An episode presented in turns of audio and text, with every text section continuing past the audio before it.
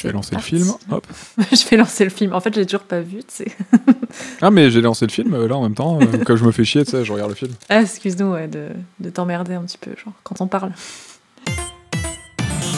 Buzz l'éclair, ranger de l'espace. Il y a longtemps qu'on s'était vu. Pour un peu, vous me manqueriez, vous savez. Mon pauvre ami, vous n'aviez donc pas remarqué que la porte était basque Je clique deux fois. Imbécile, tu cliques. Ah bah merci, t'es sympa. Ready to rumble Bonjour, petit les robots. Pff, Non. Putain, j'ai failli comme la fois dernière. Faut pas écrire des phrases qui ressemblent à des exercices d'orthophonie aussi, mec. Allez, bonjour à tous les petits robots jardiniers et bienvenue dans Stop Motion, votre émission qui vous parle d'animation. Salutations Claire, salutations Ista, comment allez-vous? Eh ben, ça va. ça va, ça, ça va, ça va. Salutations à vous tous. euh, voilà. Même à vous dans le chat. Ah non, il n'y a pas de chat. Comme d'hab, hein. Euh, Non. on n'en est pas encore là. Nous ne sommes pas en direct, non Euh, Qu'est-ce qu'on a au programme aujourd'hui? On a une nouvelle thématique, je crois. Tout à fait, tout à fait. La tête dans les nuages, on l'avait annoncé lors du dernier podcast. C'est parti pour euh, le premier film. Du coup, euh, c'est toi qui l'annonce, Romain ou... Why not? On se retrouve pour euh, Le Château dans le ciel, un film qui nous parle d'îles flottantes, de pirates, d'héritage et de robots. Yeah. Son titre original, c'est Tenku no Shiro Raptuta. C'est de la fantasy aventure avec euh, des touches de science-fiction. C'est sorti le 2 août 1986 au Japon, la même année que Basile détective privé et Fievel et le Nouveau Monde, Basile qu'on a fait dans le podcast. Oui. De tout premier, le sorti. deuxième, je crois. Ouais, ouais, il me semble bien. Enfin, si on se gourre. euh, pff, Un deuxième ou troisième, je sais plus. Mais euh, c'est un des tout premiers. Ah, c'est le deuxième, je crois. Ouais, ouais. Remonte, Et hein. c'est sorti le 15 janvier 2003 en France, donc pas beaucoup de retard. Non, ça va. Toujours, toujours à l'heure, les Français. La poste fut rapide et les frais de douane légers. c'est réalisé par Hayao Miyazaki et on a du coup le studio Ghibli derrière. C'est la première prod du studio Ghibli officiellement. Je connais pas. non, non, non, c'est pas un nom, pas un nom trop Pas connu. connu. hein. Un mec qui démarre, ça, non Miyazaki? Ouais, ouais, c'est un petit, un petit truc, hein, je Truc crois. indé. Mm, Ouais. Mm. Dans un garage. tout. C'est dans un garage. Qu'est-ce que ça raconte? Qu'est-ce que ça raconte? Chita, une jeune fille venue du ciel, vient perturber la vie du jeune ouvrier Pazu, qui ne la laisse pas tomber, car être une femme libérée n'est pas si facile. Unissant leurs forces, ils tenteront d'échapper à l'armée et aux pirates, le tout en marchant sur les traces de leurs ancêtres, à la recherche de la mystérieuse cité volante, la Puta. Et après, ils ont fait l'émission Midi les Pazouzous. Ah, ah, désolé. J'ai la ref, mais j'ai pas Ok, compris bah, je- pourquoi tu ça. je, je sais pas. Il fallait que je la sorte. Elle était là. Et il À fallait cause qu'elle de sorte. Pazou Oui. Moi, je, pensais que ma, oui. je pensais qu'avec ma vanne on toucherait le fond, mais ça va. Heureusement, tu m'as rattrapé, Ista. Ça fait plaisir d'avoir un filet de secours tout le temps. C'est beau, c'est beau. Oui, parce que Pazou, ça m'a fait penser à il y a Zouzou. Enfin bref. Non, non, Midi ça les se tient. Pazouzous. Voilà. Ça se. Explication de la blague. Midi les zouzous pour le vrai nom, voilà. Ah, écoute, euh, je crois que Ista, c'est un film que tu adores. C'est ton Ghibli favori, je crois. Ça, ça fait partie de ceux que je préfère, ouais. C'est, ça, Ouais. euh, ça se fight avec euh, Nausicaa, sur le coup. Mais, qui, mais oui, bon, après, est-ce que c'est un Ghibli ou pas? Il y a, y, a, y, a, y, a, il y a baston, quoi. Mais sur le coup, mais. Ah, il y a, a l'ADN de Ghibli, mais on, on en parlera le moment venu pour Euh, Nausicaa. Mais euh, comment, euh, comment est-ce que tu as découvert ce film et pourquoi tu as eu. euh, bah, on a tous eu, mais pourquoi tu as eu spécifiquement envie d'en parler, toi? Parce que déjà, on a dit qu'on allait faire un truc avec des nuages. J'adore tes raisons à chaque fois, Ista, c'est terre à terre. C'est Parce que factuel. C'est ça. Non, mais euh, ouais, bah, parce que euh, déjà, c'est un... c'est pas le. J'ai l'impression que c'est pas le plus connu des, des Miyazaki. Donc, moi, j'aime bien parler des trucs pas forcément ultra connus non plus, tu vois. Enfin, Mm. j'aime bien un peu aussi qu'on qu'on dé- qu'on fasse découvrir, qu'on voilà, qu'on découvre des trucs. euh.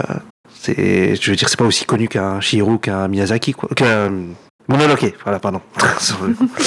C'est pas faux, sachant qu'il est. D'ailleurs, en plus, il est, tu citais Shihiro juste avant, il est sorti après Shihiro. Il est Oui. sorti en France suite au succès de Shihiro. voilà, c'est ça, ouais. Ouais, je crois qu'il est. Et il a fait, pour la petite info, il a fait plus d'entrées en France qu'au Japon à son époque. Ah hein. ouais, bah, comme Ah, c'est quoi, marrant, ça a ça. vraiment. Le château dans le ciel. Ouais. sur la. Il a le fait, succès, euh, quoi. Ouais. En- environ 900 000 entrées pour un peu plus de 700 000 au Japon à l'époque. Ah ouais, ok. Bah oui, je crois que j'avais vu qu'il était arrivé tard en France justement parce que parce que bah au début euh, on sortait pas forcément, je pense des des longs métrages d'animation japonais comme ça. Et après le succès de Shihiro, du coup, euh, ils en ont profité pour euh, sortir très en retard euh, les autres films de Miyazaki. Ouais, c'est ça. Ghibli, quoi. hein, donc, euh, Parce qu'en France, je Ouais. crois que le premier qui est sorti, c'est Mononoke. ouais. en 99, si je dis pas de bêtises, je l'avais noté quelque part. Ouais. En France, je sais pas, Non, mais a- en tout cas au Non, Japon. non, il y avait oui. Porco Rosso qui est sorti avant. Ah, pourquoi Ah oui, bah oui, il y a la voix de Jean Reno. Ouais, c'est avant? Porco Rosso, Ouais. ouais, ouais, Porco Rosso, c'est avant. Ok, Ah, ok. qui avait bien marché du coup en France ou? Hmm, je ne sais plus. Ouais, je passe. Mais pas autant que, pas autant que Shiro. Ouais, euh. Shiro, je pense. c'est Ouais, Shi- vraiment, euh, Shiro, ça a été un carton au Ouais. Japon, euh, en Europe. Ouais, alors, bah, ça a- ça a été un mondial. Mais ouais. Mononoke aussi, je crois. hein. C'était un Oui. gros, truc- gros truc. hein. Ouais, ouais, ouais. Parce que moi, je me souviens quand j'étais gamin, j'en avais entendu parler et tout, alors que je m'intéresse pas de près à l'animation japonaise. Mais je sais que Shihiro, toutes les télés en ont parlé. Ouais. Ils ont sorti les vieux films de Miyazaki qui étaient jamais sortis avant, bah, Mm. notamment voilà, Le Château dans le ciel, tout ça. Et il y a eu un, il y a eu beaucoup de bruit euh, avec Shihiro et son arrivée en France. Ouais, bah, je fais pas exception. En vrai, j'ai découvert Miyazaki euh, avec Shihiro à l'époque. hein, euh. Bah, c'est bien, hein, mais de toute façon, euh, en même temps, euh, quand, quand t'es jeune, euh, t'as moins accès et puis euh, sans les distributeurs et tout, de toute façon, euh, t'es t'es aussi limité dans ce que tu peux voir. hein. Si le film ne sort pas, euh, surtout à l'époque, c'était plus compliqué quand il n'y avait pas la SVOD, tout ça. Bah, il y avait les DVD, mais bon, c'est pareil pour connaître le film et tout. Faut soit avoir peut-être, euh, enfin voilà, faut faut s'intéresser à la japanime. Oui, faut- aussi, Ouais. voilà. Oui, c'est Il ça. faut aussi des, voilà, des connexions, tout ça, quoi. Mais euh, et commander des, jeux- des, des DVD full japonais euh, quand tu connais pas forcément. Oui, euh, c'est ça. voilà, euh.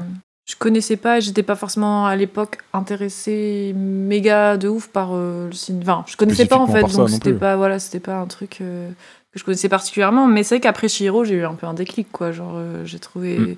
Enfin, j'ai vraiment été beaucoup marquée par ce film, et c'est par la suite du coup que j'ai un peu creusé et que du coup, bah, j'ai regardé un petit peu tout- tous les Miyazaki, euh, Ouais. les autres Ghibli. Enfin, pas, je pense pas les avoir tous vus, mais euh, en tout cas, euh, j'ai rattrapé mon retard, quoi. Après Shihiro. pareil, Moi, ce que je voulais dire, c'est que Château dans le ciel, en fait, je l'ai découvert il y a pas si longtemps que ça. hein. C'est en fait, c'est. Ah ouais? Ouais, ouais. c'est- Ah bah c'est bien, c'était ma question. C'est ouais non, c'est euh, c'est assez récent pour moi parce que ouais non parce que c'est en fait c'est un jour je me suis dit ouais je vais me faire tous les Ghibli voilà sur le coup. Ouais, c'est- ok. voilà. Moi j'ai toujours pas fini en fait mais bon euh, sur le coup Il y en a Je- pas mal quand même. Ça fait hein. 10 ans. ouais et c'est- ouais sur le celui-là ça a été un de mes préférés en tout cas dans ce que j'ai vu Mm. clairement. Ok. Et toi, Claire? Ouais, ben en vrai, euh, contrairement à Ista, c'est vrai que je l'ai découvert assez rapidement. En fait, je crois que c'est un des, un des Miyazaki que. Enfin, peut-être celui que j'ai vu après, ou alors euh, en deuxième ou en troisième, juste après Shihiro. Donc je l'ai découvert assez, assez tôt, même si en effet, comme on disait tout à l'heure, c'est pas forcément le plus connu, mais comme j'étais beaucoup marquée par Shihiro, j'ai regardé un petit peu tout ce qu'il avait fait, et je pense à une époque du coup où mes parents ils m'offraient des DVD de temps en temps, euh, Ghibli, etc. Et ils m'avaient offert celui-là, et euh, ouais, enfin j'avais déjà été touchée, j'avais déjà été touchée à l'époque, hein, donc. Mais j'étais quand même contente de le revoir aujourd'hui. En vrai, je pense bizarrement que j'ai dû le voir déjà peut-être. Ouais, au moins une fois, si c'est pas deux fois, donc là ça devait être mon troisième visionnage, mais ça faisait vraiment longtemps. Et euh, je pense que j'étais d'autant plus touchée en fait de le voir aujourd'hui. euh, je sais pas, peut-être il y a des trucs qui m'ont parlé aujourd'hui, ou j'étais un peu plus jeune à l'époque, donc peut-être il y a certains messages que j'avais pas reçus pareil, ou je sais pas, mais euh, peut-être à l'époque, des fois je l'avais trouvé un peu long, tu vois, parce que c'est un film, je trouve peut-être, enfin ça dépend, mais il y a certains passages vraiment peut-être plus longs, enfin dans, dans les scènes de paysages qu'on va voir, où il y a des moments peut-être un peu contemplatifs, mais qui aujourd'hui me dérangent beaucoup moins, au contraire, enfin je, l'ai regardé d'une traite et j'ai pris du plaisir vraiment euh, du début à la fin du film, quoi. Euh, j'ai vraiment apprécié le revoir aujourd'hui. Je pense que j'y ai vu des choses que j'avais pas vues à l'époque. Et, et ouais, une très très belle redécouverte. Je suis très contente de l'avoir vu et de l'aborder dans, ce, dans, ce, dans cet épisode du podcast. Du coup, euh, voilà. et toi, Nero? Moi, moi, moi, moi, moi. hum, alors, je connaissais le film depuis longtemps, mais je, je ne sais absolument pas pourquoi. J'ai essayé de creuser ma mémoire. Je me souviens absolument pas pourquoi. Je n'avais vu que le début, jusqu'à à peu près la rencontre entre Cheetah et, et Pazu, là, euh, à la mine. Ouais, donc vraiment le début, ouais. Pas moyen, du coup, de me souvenir pourquoi j'avais pas vu euh, la suite de ce film. euh, Mais bon, c'est- cette affaire, ça remonte à une quinzaine d'années. Je l'ai jamais relancé depuis. J'ai vu tous les autres, sauf celui-là. Et euh, j'avais pas vu euh, Nausicaa, mais bon, ça, ça sera une histoire pour un peu plus tard. Bah, du coup, on- je voulais le voir assez récemment. Je m'étais dit, on va le garder pour le podcast, euh, tant qu'à faire. Ça sera intéressant d'en parler. Donc, euh, j'ai attendu encore un peu euh, qu'on le traite dans, dans un épisode spécifiquement pour, pour le voir. Mais je connaissais l'OST, je connaissais les visuels, j'avais déjà lu sur le film, j'avais déjà parcouru les artbooks. voilà, la musique, je l'avais écouté je sais pas combien de fois. Là, j'ai enfin officiellement tout vu les, les longs métrages de, de Miyazaki. Ah, félicitations. Bon petit check. Après, bon, il n'y en a pas des masses non plus, hein, mais voilà, j'aurais tout vu maintenant. Et ouais, bah, quand même de. J'aurais pas, j'aurais pas dit non pour le voir plus tôt, mais voilà, c'est c'est la vie, c'est comme ça, et, euh, et c'était très chouette à voir, et je pense que j'avais. euh, j'ai un peu plus de clés en main pour comprendre aussi le cinéma de Miyazaki par rapport à l'époque, même si le film est pensé pour le jeune public aussi. Oui, c'est un film qui a été Mm. fait pour le très très large public. Ok. Ok. On a un petit peu vite fait répondu, mais bon, pourquoi, pourquoi on a mis ce, ce film dans cette, euh, dans cette thématique euh Ah, Faut répondre Oui, oui, c'est une question que je vous pose. Je sais que. Claire, elle a écrit des petits trucs dessus, euh, donc en plus. euh, oui, c'est vrai. Bah, je sais pas, Ista, tu, tu veux commencer? Je sais pas quoi dire. D'accord. bon. Me dis pas, il y a des nuages et des- il y, a des avions, ça suffit. euh, Ça va chier sinon. hein. Bon.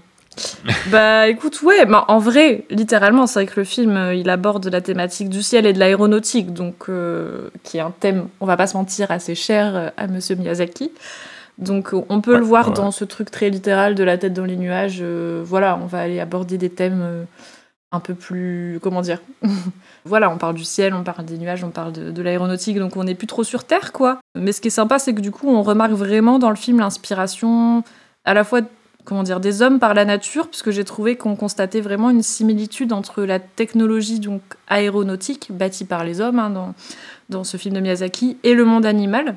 J'ai kiffé en fait Ouais, le ouais, fait qu'il y, ait beaucoup de vaisseaux, de, de, de véhicules volants en fait qui, qui sont associés à des esthétiques un peu animales. On retrouve des vaisseaux avec des têtes d'oiseaux ou des engins volants euh, qui ressemblent euh, aux fameuses libellules mécaniques là, euh, ou alors les mouches, les grosses mouches comme on les appelait, mais, euh, mais j'ai On est vraiment un euh, peu dans, Moi j'appelais ça des mouvance industrielle. Moi je disais les Bah, c'est un peu ça, mais on est un peu dans la, dans la mouvance du 19e siècle. Bah là, je suis en train de. J'ai mis le film en même temps qu'on enregistre le podcast. Ouais. Et là, il y a Padou qui, qui montre à, à Cheetah euh, un petit euh, avion oiseau euh, qui ressemble à un goéland, Ouais, euh, un automate qui lance, tu vois. Ah Enfin, ça, oui. voilà, il a la forme d'un oiseau. Oui. Et on est dans cette mouvance de l'époque où on faisait plein plein d'inventions, euh, des bateaux, des sous-marins, des euh, des, euh, des avions, tout ça, et qui avaient une forme animale, hein, de par les ailes, parce qu'il y a plein d'hommes. euh, au début de l'aviation, ça a commencé par des hommes qui se sont euh, accrochés les ailes à, leur, à leurs vêtements, à Il y a leur un petit côté pour- steampunk, non? Ouais, Ouais, ouais, je il y a un petit côté, bah, ouais. du coup, rétro SF, Mm. Ouais. steampunk. Ouais, ouais, carrément. Et il y a ce côté, euh, voilà, de, on veut s'élever, on veut développer des technos, mais on, on fait encore aujourd'hui, de toute façon, on Oui. s'inspire de la nature. hein, oui. Oui, ça, ça va autant de l'aviation, au bateau, ce qu'on veut, aux combis de plongée, Ah. qui sont, euh, pour certaines, pour être performantes en vitesse et tout, qui sont inspirées des peaux de certains animaux, notamment Ouais, les requins, tout ça, pour aller plus vite sous l'eau, et etc. Quoi. carrément. Mais aujourd'hui, dans ce qu'on va voir, c'est plus subtil, quoi. Enfin, je veux dire, c'est plus dans l'inspiration que là, vraiment, dans l'esthétique de Miyazaki, il y a vraiment aussi l'esthétique. euh, je veux dire, enfin, t'as littéralement des têtes d'oiseaux. Enfin, les engins ressemblent. Ouais, Il y a ce côté de Vinci, euh, un peu, Ouais, Ah oui, dans vraiment. les croquis de Vinci. Une sorte avec d'animaux mécaniques un peu. euh, je Ouais, trouve, ça, je trouve ça super stylé. Donc, euh, ouais, il y a vraiment l'influence de la nature et toujours bah, le thème euh, de l'écologie, hein, même de l'urgence écologique hein, qui revient. euh, qui revient souvent dans les films de Miyaz- de Miyazaki, qui sont des thèmes, je pense, qui lui sont euh, très chers. Donc, euh, donc, je pense de manière plus, euh, plus élargie, on peut voir ça aussi dans le thème de la tête dans les nuages. Et peut-être d'un point de vue plus métaphorique, j'avais écrit qu'on pouvait aussi y voir une approche plus poétique et mystique, en fait, notamment avec, dans le film, l'existence de ce qu'on appelle la pierre volante, donc une roche hein, qui, permet, qui permet de voler, qui a un pouvoir de... de comment on appelle ça De léviation. De lévitation, Euh, ouais, lévitation, ouais, pardon. euh, mm. Et aussi, bah, voilà, du fait de- du royaume, euh, du coup, Lapita, la, la cité volante, hein, euh, qui est protégée d'ailleurs par les nuages, euh, qui, est- qui est perçue dans le film, on ne sait pas trop au début, comme une légende, une légende urbaine ou une réalité. Euh, Il y en a qui l'auraient vu, mais on ne sait pas trop, etc. C'est- Ouais, c'est leur mythologie, c'est un de leurs mythes. ouais. Ouais, c'est ça. Donc c'est vraiment un sujet de convoitise, de curiosité qui fait rêver des hommes, comme par exemple Pazou, hein, qui est donc le jeune euh, héros du film, qui se prend à rêver de découvrir cette île que son père aurait photographiée, etc. Mais personne ne le croit. Donc euh, Mm. on peut voir aussi ce truc un peu de rêverie, d'espoir, de voilà, du, du fait d'avoir la tête dans les nuages, de je sais pas comment dire, mais ce truc un peu plus mystique, quoi. euh, Ouais. euh, voilà, lié à toute. toute l'esthétique, euh, ouais, c'est ça. Totalement. Plus, ouais, plus mystique, j'allais dire, avec un château, que- voilà, des, des, des, trucs un peu plus fantastiques, quoi. Donc, euh, donc voilà, j'avais noté un peu ça euh, pour, euh, le, lien avec la thématique. Bah, totalement, de toute façon, hein, s'était, c'était dans ce qu'on s'était euh, un, petit peu, un petit peu dit. Et, euh, je trouvais que la tête dans les nuages Ça pouvait aussi représenter Laputa, justement. Euh, la mystérieuse forteresse cachée, euh, cachée derrière la barrière de nuages, donc c'est un peu la, tête euh, qui, qui regarde un petit peu le monde, euh, vu qu'elle avait un pouvoir sur toute la Terre, donc euh, je le vois aussi un petit peu comme ça, masqué aux yeux des, des simples terriens, et euh, Ouais. je trouvais que c'était, euh, ça pouvait être une image euh, plutôt, plutôt sympathique, euh, vu qu'elle a exercé un certain contrôle sur la Terre, d'après ce qu'on comprend. Oui, et puis c'est vrai que du coup, elle n'est pas visible à qui, qui le veut, quoi. Je pense euh, elle est tellement bien protégée aussi que pour y parvenir, c'est comme s'il fallait le mériter un petit peu, quoi. Faut vraiment, vraiment, je pense, y croire et le vouloir. euh, que voilà, c'est pas, c'est pas juste en levant les yeux que tu te dis ah tiens, un château qui vole. euh, Je sais pas s'il faut. Si... C'est vraiment une histoire de mérite parce que c'est une histoire d'héritage aussi. Avec la pierre. euh, Oui, c'est vrai. C'est vrai que le terme mérite est pas forcément bien. Ouais, ce Ouais. que je veux dire, c'est que. Enfin, c'est ça, il faut, il faut, faire la démarche quoi, de, d'y croire et de vouloir aller sur. euh, Ouais, sur, ok. voilà, le- pour le On, trouver. on quoi. va pas trop brûler les étapes, Ouais, pardon. ouais. on va, on va garder un peu de, un peu de choses à dire euh, pour, pour juste, après juste après la prod, si ça vous va, yes. avant de déballer tout, de- tout notre sac d'un coup là. Pardon, je panique. Je fais une, diarrhée verbale, souci. je crois. Non. Quoi, une diarrhée verbale? Ouais, tu connais pas? J'ai jamais entendu parler de J'ai ce. jamais dit. non. Ah si, moi, ça, ça, j'ai déjà entendu moi comme expression, je Ah connais. ouais, merci. C'est un- c'est pas très sexy, mais quand même. Est-ce qu'on ne passerait pas à la prod? Bon, on peut y aller. Du coup, on disait tout à l'heure que le château dans le ciel était la- le premier projet officiel du studio Ghibli. Oui, effectivement. Tout Ça à fait. en 86. Parce que, euh, parce que il a réussi avec Nausicaa, en étant complètement indépendant, à avoir les sous pour faire euh, Studio Ghibli en fait. Ouais. et Ouais, que bah, il voulait fonder son studio. Il y a en fait, euh, il avait, euh, il avait, il avait réalisé Nausicaa, ça a très bien marché. Ouais. Mais le studio Topcraft avec qui il a réalisé le film, je crois qu'il y avait plusieurs studios, il me semble, sur Nausicaa. Ça remonte à loin ma lecture de Nausicaa. Euh, je crois qu'il y avait plusieurs studios sur le film et euh, principalement studio Topcraft. Et il allait, euh, voilà, il allait fermer, ça allait faire faillite. Du coup, il a, il a pu avoir, enfin, il a pu négocier, euh, je sais plus trop quoi, avec des investisseurs, tout ça, pour, euh, Ouais. pour euh, garder un peu l'essence de Topcraft et fonder officiellement le studio Ghibli. Avec euh, Isao Takahata. Avec Isao Takahata, exactement. Ce qui leur a permis, du coup, euh, juste après, euh, de lancer leur premier projet, le, euh, le Château dans le ciel, qui est un projet euh, avec des idées de longue haleine qui traînaient dans les valises de, de Miyazaki. Mm. Oui, bah, c'est des collègues de, de longue date, on peut le dire. Ouais, ouais, parce qu'ils avaient, euh, ils se connaissent depuis très longtemps et euh, ils ont taffé ensemble. Ils ont déjà taffé sur un, un film ensemble, d'ailleurs, Isao Takahata et Miyazaki, parce qu'ils avaient travaillé sur Oui. euh, Horus, Fils du soleil. ouais. Oui, ouais. Ouais, j'avais vu ça, ouais. En fait, ils se connaissent Takahata- depuis... depuis leur début, tous les deux, hein, depuis leur euh, au studio Ouais, ils ont- Toei, Toei. Je sais pas si Ouais, je ont- prononce bien, mais C'est ça. Ils ont bossé sur Lupin Ouais. ensemble, non? Ouais, ouais, on a déjà parlé euh, dans, dans nos épisodes précédents. Ils ont été animateurs ensemble Ouais. et euh, jusqu'à ce que Takahata ait lui la possibilité, on lui confie la réalisation de, de, d'Horus. Et du coup, lui, il a, il a- en a profité comme il avait du, du- la direction de ce film pour, euh, pour avoir Miyazaki, son ami avec lui, à la tête de la direction direct, en, tant- en tant que directeur d'anime sur le film. Parce que là, en fait, euh, Ghibli, même si c'est le premier. Et après, ils se sont jamais quittés. Château dans le ciel, même si c'est le premier Ghibli, en fait, c'est le quatrième film de Miyazaki déjà. Troisième. Quatrième. Quatrième? Bah, s'il y a Horus, euh, Horus euh, Euh, Horus.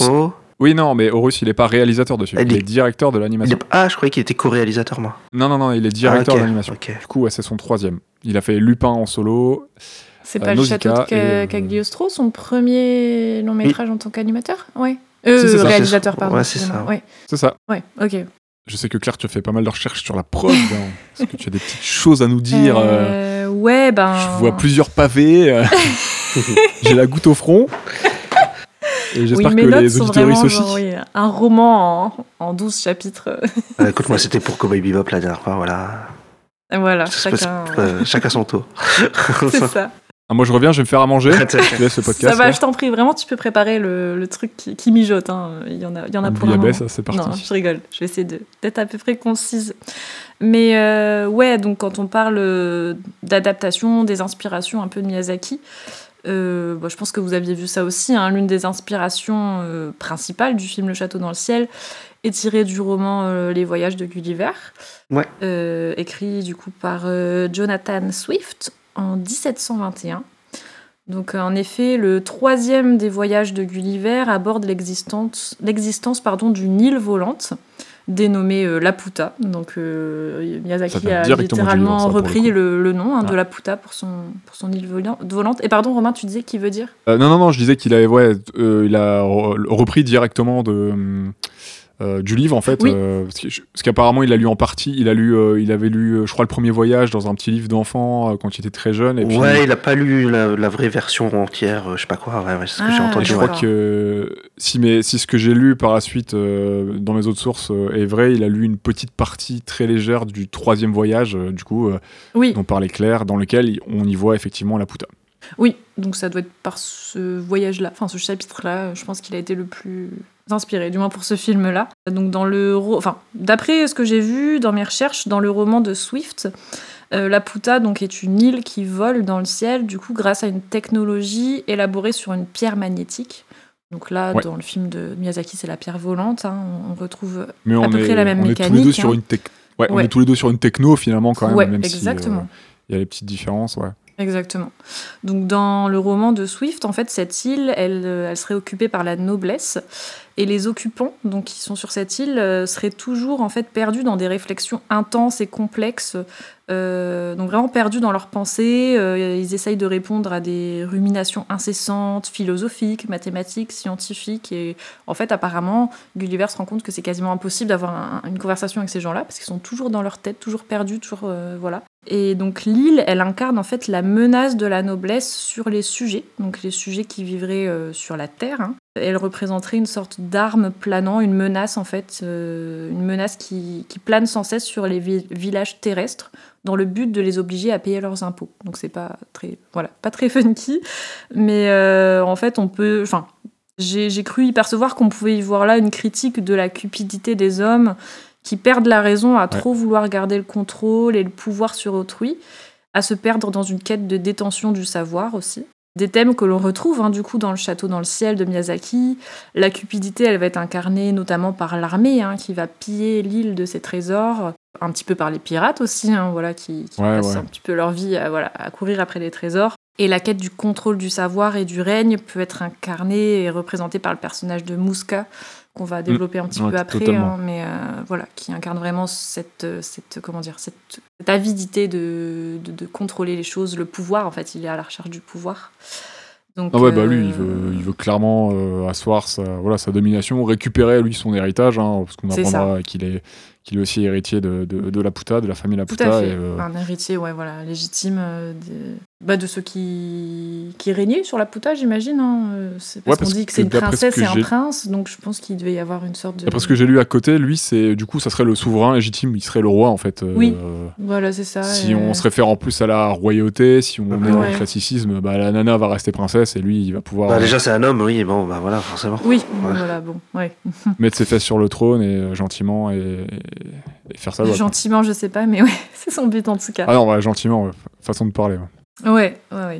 Donc voilà un petit peu euh, l'inspiration, on va dire, principale de Miyazaki, hein, pour, euh, enfin, direct même, puisqu'il a nommé littéralement son île Laputa, comme dans le roman. Après, c'est vrai que l'architecture de l'île volante euh, dans Miyazaki, elle peut être aussi assimilée, enfin, j'avais vu ça aussi dans mes recherches, à celle de la tour de Babel, qui a été ah, oui. du coup représentée et peinte par Peter Bruegel au XVIe siècle. Et par ailleurs, du coup, le mythe de la tour de Babel aborde aussi pleinement des thèmes comme ceux de l'orgueil des hommes, hein, la civilisation, Oui. le savoir et la technologie, que l'on retrouve Totalement. aussi évoqué hein, dans le film de Miyazaki. Euh, en effet, donc l'orgueil de Muska, qui est, comme on le disait, l'un des héritiers du royaume, à vouloir reprendre le pouvoir et contrôler l'île, mènera en fait à la destruction partielle hein, de la Puta. Et l'île symbolise aussi un lieu légendaire, mythique, euh, précurseur et détenteur vraiment d'un savoir et d'une technologie élaborée. euh, qu'on retrouve pas sur Terre, quoi. Euh, Donc, euh, Elle est pas sans rappeler le mythe de l'Atlantide, hein, finalement. Ah oui, aussi, c'est vrai qu'on peut... Ouais. Mais Atlantide, c'est dans l'eau. Oui, Oui, oui, oui, totalement. Mais dans l'histoire de Laputa, Ouais. Laputa a détruit l'Atlantide. D'accord, ok. Je sais pas. Il c'est cité, c'est une des, euh, c'est une des répliques du film. ah, Et, euh, mais on est dans une similarité, un peuple euh, avec une techno très avancée qui, euh, qui s'est fait surpasser. Mhm. Et pour X raisons, on ne sait pas forcément tout. euh, bah, là, ça a mené à la destruction de l'Atlantide, nous, dans notre mythologie, euh, d'après euh, Platon, tout ça. Si je dis pas de bêtises, c'est bien ça, c'est Platon. Ouais. Et encore, non, non, euh, non, non, parce que d'après Platon, c'est Zeus qui a détruit l'Atlantide. C'est les dieux qui ont détruit l'Atlantide, justement, je crois. Le fait que l'avidité et la techno a fait partie, euh, a mené, mine de rien, à la destruction de l'Atlantide, de toute façon, c'est là. Et euh, c'est un peu pareil à ce qui est arrivé à la Puta, finalement. euh, Bah ouais, c'est ça. ouais. Pour rester dans, enfin, dans les inspirations hein, de Miyazaki, euh, il y a une des scènes hein, notamment qui est assez marquante dans son film, enfin moi j'ai trouvé très marquante, qui est celle du réveil hein, du robot, qui euh, va Oui. ensuite enflammer le fort militaire hein, grâce à ses capacités guerrières euh, voilà, ultra technologiques hein, et très avancées, donc qui viennent de, de la Puta, tout en voulant en fait protéger Shita, euh, donc qui est quand on comprend voilà dans le film à ce moment-là l'héritière hein, de, de la Puta, donc on comprend que c'est pour ça que ce robot veut, qui est du- qui est du coup une technologie directement tombée du ciel, c'est qui vient de la Puta, veut protéger Shita, l'héritière du royaume. Et il finira donc par mourir le robot dans ce combat en laissant derrière lui un paysage euh, enflammé, dévasté par les flammes. Et apparemment, il semblerait que Miyazaki se soit inspiré euh, en fait du prémisse du film d'animation Le Roi et l'Oiseau, qu'il admire tout particulièrement. Donc ce prémisse qui s'appelait La bergère et le ramoneur et qui a été réalisé par Paul Grimaud en 1952. C'est la première version ouais, du... Ouais. qui a donné le roi et l'oiseau. ouais. Tout à fait, ouais. Et en fait, dans la dite scène, euh, il y a un robot qui est piloté par l'oiseau et qui réduit en cendres euh, la cité du roi euh, pour protéger donc la jeune fille. Donc vraiment, ouais, il y a clairement en effet une similitude. on peut tout à fait rapprocher les deux scènes, euh, même si je n'ai pas vu, je n'ai pas vu euh, euh, le roi et l'oiseau ni la bergère et le ramoneur, mais J'ai pas vu en entier La Bergère et le Ramoneur. J'ai juste vu des extraits. Par Ouais. contre, j'ai vu Le Roi et l'Oiseau plusieurs fois. Et euh, oui, oui, il y a une scène avec un robot géant vers la fin qui, euh, qui détruit en fait euh, Ouais. l'entièreté du, du château et des constructions de- du fameux roi. Et bon, on, peut, on ne peut évidemment pas ne pas y voir un lien, je pense Romain, tu vas acquiescer, avec la scène épique de King Kong. Enfin, moi j'ai tu pensé à ça. hein. Ouais, j'ai pensé à toi direct. Euh, du coup, bah, le King Kong qui escalade l'Empire State Building avec la jeune femme dans sa main et qui, voilà, qui finit par mourir aussi euh, sous les coups et les attaques euh, de l'armée. Oui, c'est vrai. C'est vrai que le robot, dans le film de Miyazaki, à la fin, il est aussi sur une tourelle, donc vraiment en hauteur hein, par rapport au reste du, du village militaire, enfin le fort. Donc voilà, on voit qu'il monte, il grimpe en haut, euh, il escalade la tour avec, euh, avec la jeune fille à un moment. Dans... Enfin, je sais plus s'il la prend dans sa main, etc. Mais il est vraiment euh, en mode protection, en train de.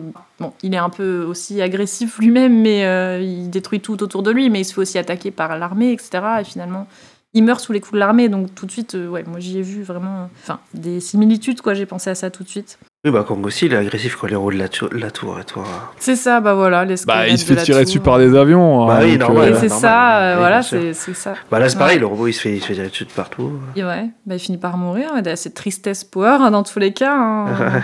Mais même le robot, hein, je me sentais, je sais pas, j'avais de l'affection pour lui, même si bon, euh, c'est vrai que Ah, il euh, cherche pas à savoir, hein, il détruit tout autour de lui en mode. euh, Mais bon, après. C'est la euh, faute des hommes. hein. Voilà, on va pas. Mais, mais ouais, Est-ce qu'on c'est des est-ce qu'on va faire un euh, parallèle avec le géant de fer ou pas Parce que ça J'y ai pensé aussi. Parce qu'il y a pensé un petit peu sur le coup. Ah non, mais totalement. Et moi, vu qu'on parlait de singe, j'allais même faire un parallèle avec Tarzan, puisque euh, Cheetah était euh, le compagnon euh, chimpanzé de Tarzan dans les vieilles séries. Voilà, voilà. Ah, Ah, bah oui, Cheetah, Cheetah. bah oui. oui, c'est le. oui, Ah Ça, c'est marrant, j'avais même pas, ouais, même pas fait attention, mais ouais.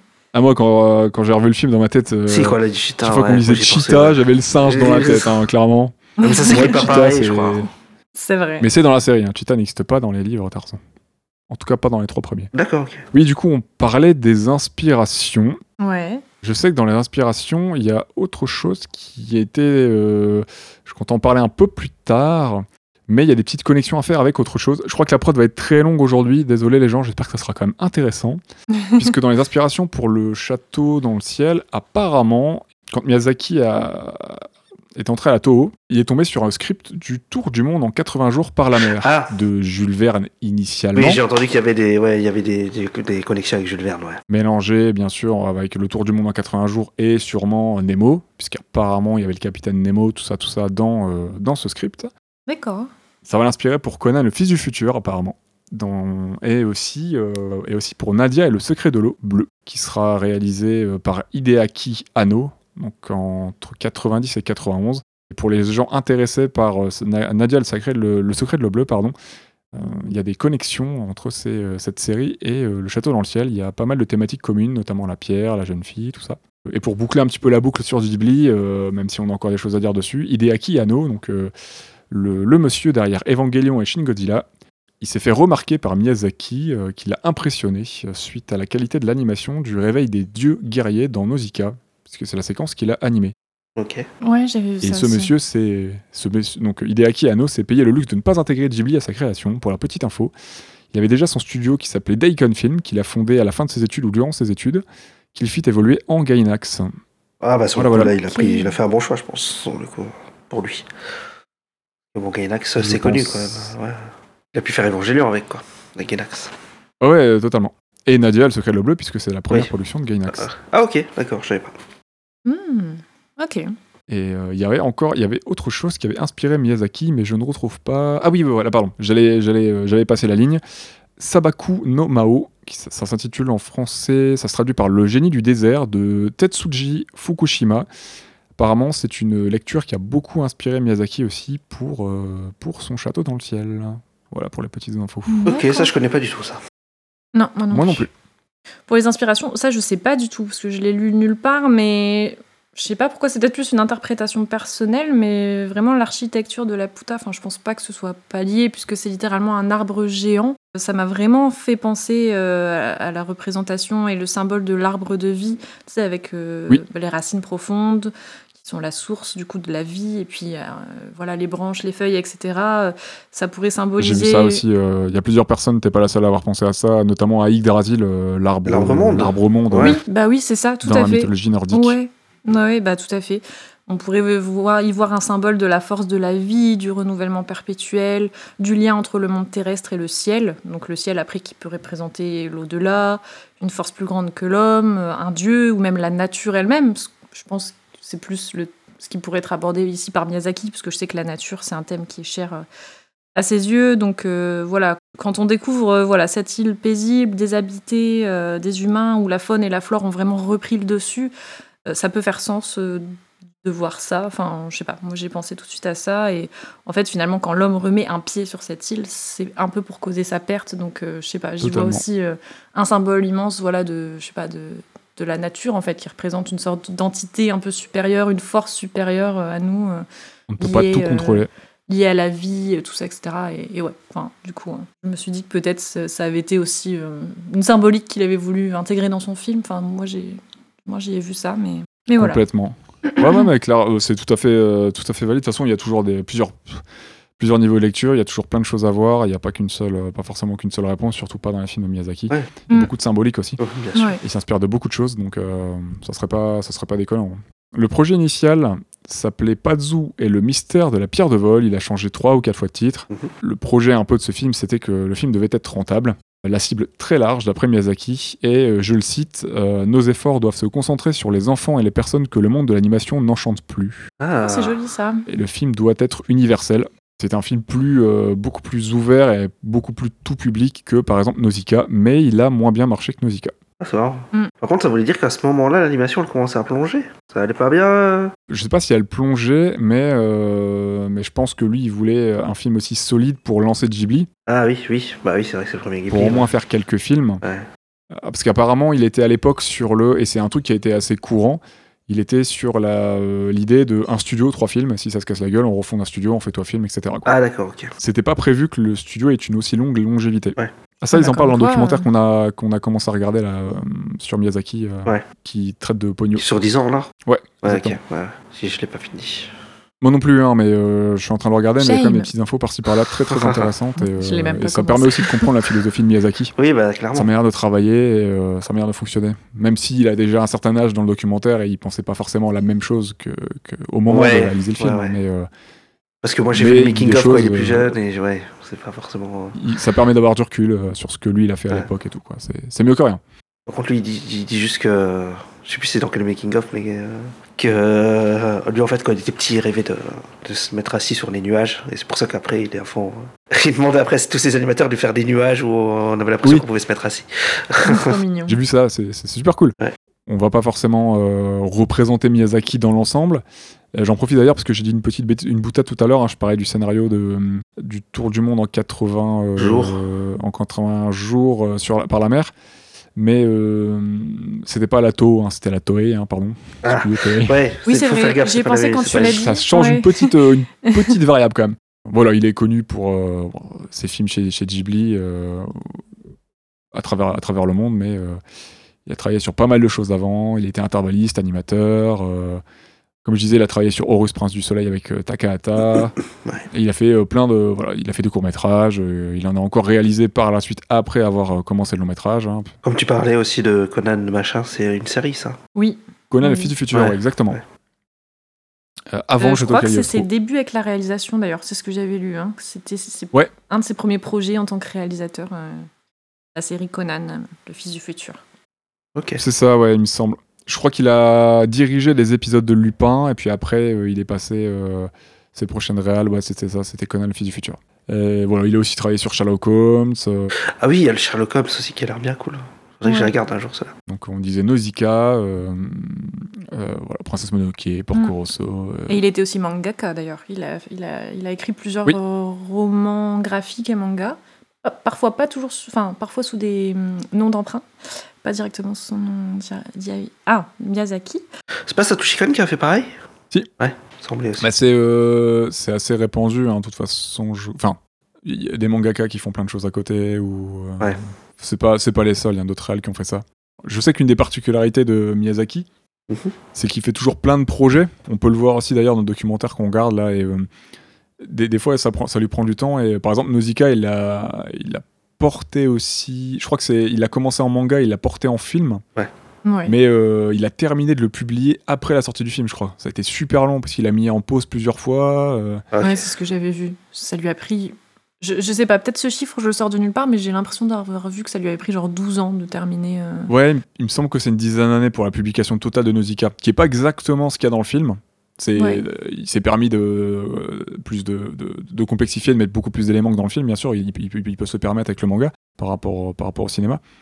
Mais euh, ouais, ouais, c'était un projet très long et euh, il a entrecoupé d'autres films et d'autres projets, donc euh, ouais, ça lui a pris du temps et il a fait ça pour, euh, pour encore d'autres choses. Ok. Sachant qu'il a fait des courts-métrages à côté. Je crois que des fois, il fait des, des visuels pour des publications spécifiques. euh, il a travaillé sur des expositions, notamment autour du vol. Mhm. Enfin voilà, il fait plein, plein, plein, plein de trucs. Donc euh, il s'éparpille et des fois, il prend du temps pour ses projets. Enfin, des fois, même très souvent, j'ai l'impression. Donc euh, Oui. encore avec son dernier film. hein, ouais. Bah oui, d'ailleurs j'avais vu que en fait l'une des comment dire l'une des volontés vraiment du studio Ghibli, c'est de produire des longs métrages d'animation de qualité. En fait, je crois qu'il voulait vraiment Oui. se démarquer euh, de ce qui se faisait à l'époque au Japon, donc des, des productions d'animés et d'OAV qui sont largement favorisées euh, au Japon à cette époque-là. Donc euh, la réalisation de leurs projets, elle est de ce fait souvent bien plus longue, tu vois, parfois fastidieuse. Il y a un travail énorme parce que leur but, c'est vraiment de sortir à la fin un, un produit vraiment de qualité. euh, euh, qui demande beaucoup beaucoup de travail quoi donc euh, donc ouais ça prend du temps J'ai l'impression qu'ils veulent un juste milieu entre l'industrie du cinéma, l'animation notamment, et l'artisanat, ouais qui sont sur un équilibre comme ça constant, une balance.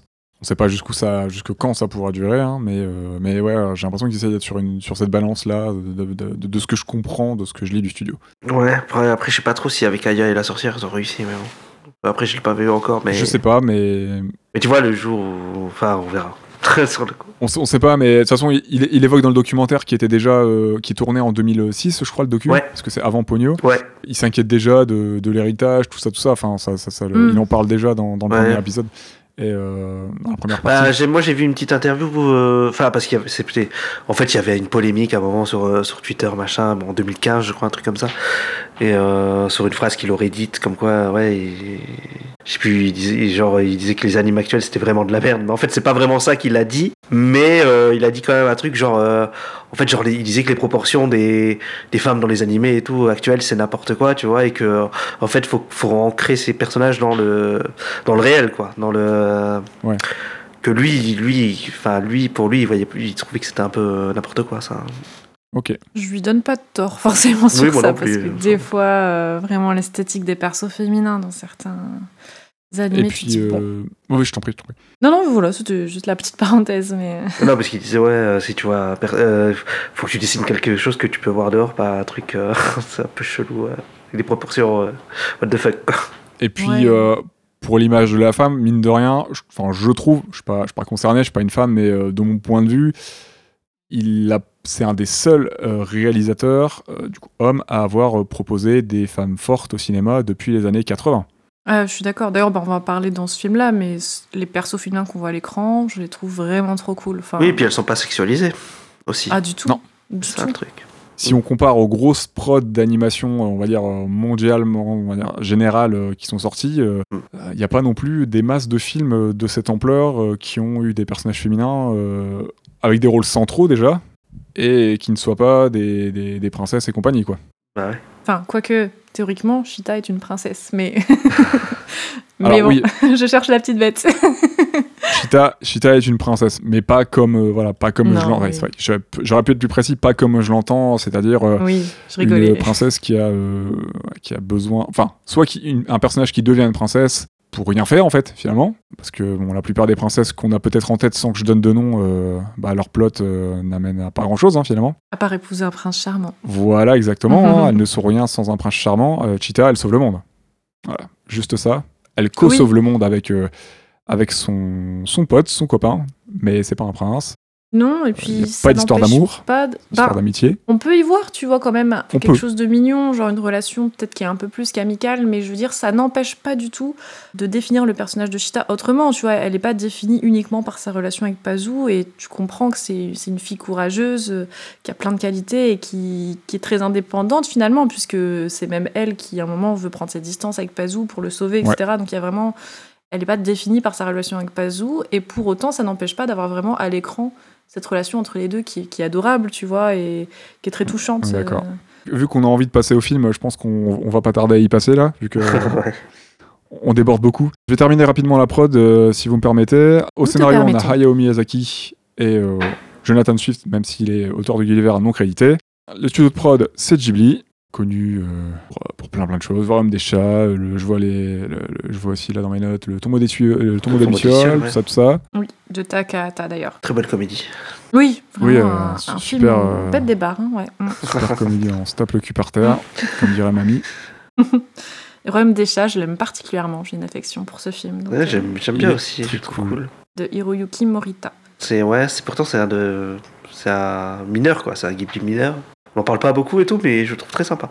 Ouais, pareil, je l'aime beaucoup. Puis il y avait La colline au coquelicot, dont j'ai plus des souvenirs très nets, mais je me souviens l'avoir beaucoup apprécié au cinéma quand je l'avais Ça c'est fait par son fils, je crois. C'est fait par Goro. C'est ça, Ouais. par Goro Miyazaki, ouais. Euh. Sorti en 2011. C'est le deuxième du fils, ouais. Parce que le premier c'est les contes de père et pour terminer, pour la petite info, euh, le Château dans le ciel est moins rentable au cinéma que Nausicaa. Il rapporte moins d'argent, il a un moins gros succès en salle. Mais il est considéré comme un succès quand même, non? Ouais, c'est un, succès, Ouais. mais moins que, moins que Nausicaa et je crois moins que peut-être qu'espérait aussi euh, Miyazaki.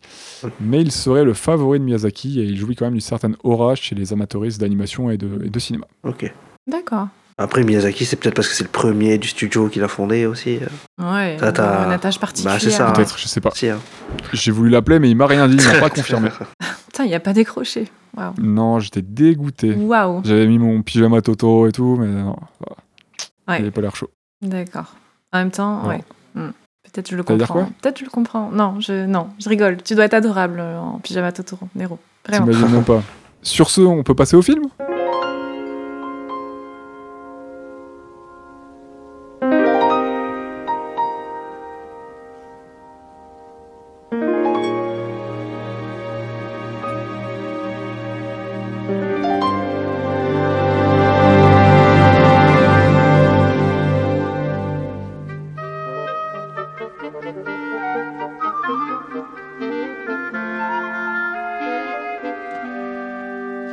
C'est quoi votre avis global sur le film euh, avant de, avant d'entamer les, les hostilités? Qu'est-ce que vous avez pensé de, de ce visionnage, revisionnage et, euh, J'ai adoré Broly. Ah non, c'est pas ça. Toujours pas. Je vais, Si, je, je vais le mute. je peux pas me mute. Enfin, de toute façon, j'enregistre ma piste donc. Je vais mute ta piste. oui.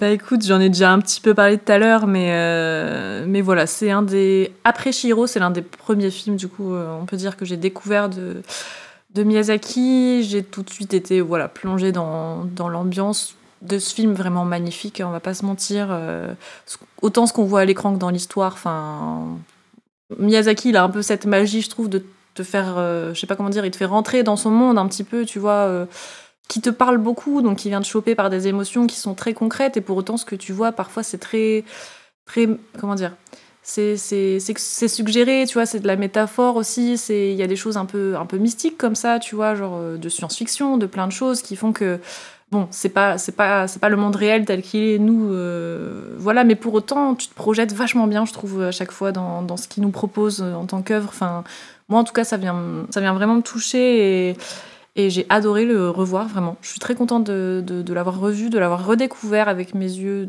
de, de femme un petit peu plus adulte aujourd'hui, on va dire. femmes matures. Et Bon. euh, t'as dit quoi? Pardon? Est-ce que t'as parlé? Quoi? Mais ouais, vraiment très touché. euh, et puis c'est magnifique, quoi. Les couleurs, le, enfin, la musique. Il y a rien qui, qui ne va pas dans ce film finalement. Genre, c'est tout est beau. Ouais, c'est c'est une hymne à la nature, une hymne euh, à la vie, à l'espoir. À, euh, je sais pas. Ouais, c'est c'est trop beau, quoi. J'adore. Bah, c'était une bonne conclusion pour le podcast. J'espère que vous avez bien apprécié l'épisode. Mais euh, tu, tu- Euh, toi, euh, juste là, elle dit un truc, elle dit que ouais, c'est pas très réel et tout, mais euh, je pense qu'en fait, le film il est quand même plus ancré dans le réel qu'un Nausicaa déjà, tu vois. Parce que déjà, il y a. Ouais, Ah, mais c'est ce que je voulais dire justement. Ouais. Bah en fait, je voulais dire que, enfin, tu vois, on voit à l'écran, enfin, genre un château qui vole, enfin, genre euh, une pierre qui fait voler. Enfin, tu vois ce que je veux dire genre, oui, bien sûr. des- Non, mais tu vois, par exemple, sur les, les mineurs, je sais qu'ils se sont renseignés sur les mineurs en 1940, machin. Oui, j'avais Ouais. vu ça aussi, mais ouais, carrément. Mais justement, ce que je voulais dire, c'est que malgré c'est le fait qu'on soit, bah, soit dans un film, donc une représentation avec des, des éléments qui, voilà, qui incluent. Ah oui, oui, un peu, ouais, un peu voilà, what the fuck. Qui, qui sont pas réalistes en tant que tels dans notre monde, tu vois, voilà, c'est ça.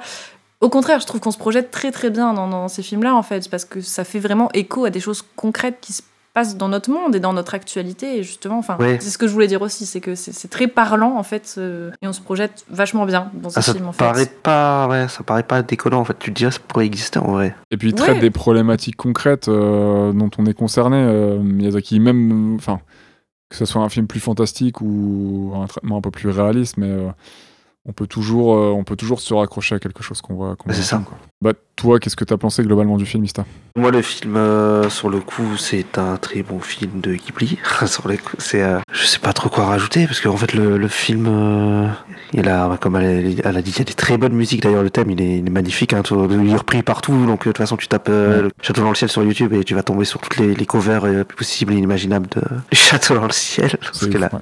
la musique est vraiment incroyable, quoi. Ah, très très belle. Dans les making of d'ailleurs moi je je comprends pas trop ce qu'il fout euh, Joe Hisaishi là sur sa machine parce que c'est c'est même pas c'est même pas un ordi comme maintenant quoi. Enfin, sur le coup je sais même pas ce qu'il fait, je comprends rien. Mais c'est stylé. Ouais, j'ai vu la, j'ai vu le matos sur lequel il t'a fait. Ouais, je sais pas ce que c'est, mais vu ouais. Je sais pas, il a un gros clavier énorme et puis un écran avec un stylet et c'est genre en MS DOS, tu vois, enfin tu comprends rien à ce qu'il fait quoi. Non, mais sinon les personnages sont, sont attachants. J'aime bien les j'aime bien les pirates aussi qu'au début tu crois que c'est vraiment les méchants et puis au final après ils les aident. Ouais. Grave. Euh, J'aime beaucoup la, le, le personnage de la, de la Mhm. mère des pirates Oui, là. Enfin, le coup. Je la trouve super, super attachante et tout en fait au final. Ouais, elle est grave cool. Ouais, et donc le- les personnages euh, très cool, l'histoire euh, bah, très sympa, euh, euh, basique mais euh, sur le coup euh, elle marche bien quoi. Euh, Après peut-être juste le méchant un peu caricatural, je suis pas forcément fan du méchant mais bon.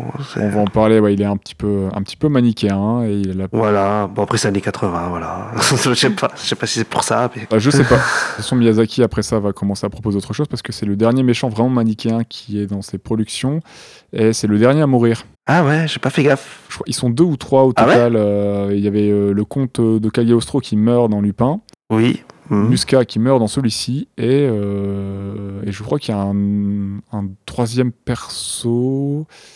Ils sont deux ou trois et puis après, ça sera les, les, Peut-être dans Nausicaa. les buter. Je sais plus si dans Nausicaa, euh, il y a pas vrai, enfin, il y a, y a, il y a pas un seul antagoniste hein, dans Nausicaa. Et je sais plus s'il y a un Ouais, antagoniste bah oui, qui meurt oui, dans oui. Nausicaa, là. J'ai un doute à la fin. J'ai plus, ouais, j'ai plus, euh, ouais. Je me rappelle plus de soldats ou de trucs comme ça, mais. euh, et de, de, de crevettes Ouais, il y a, géantes il y là. a où- plusieurs armées, il y a plusieurs, voilà. il y a plusieurs clans, tout ça, mais euh, je sais plus s'il y a un seul perso qui, qui meurt comme ça.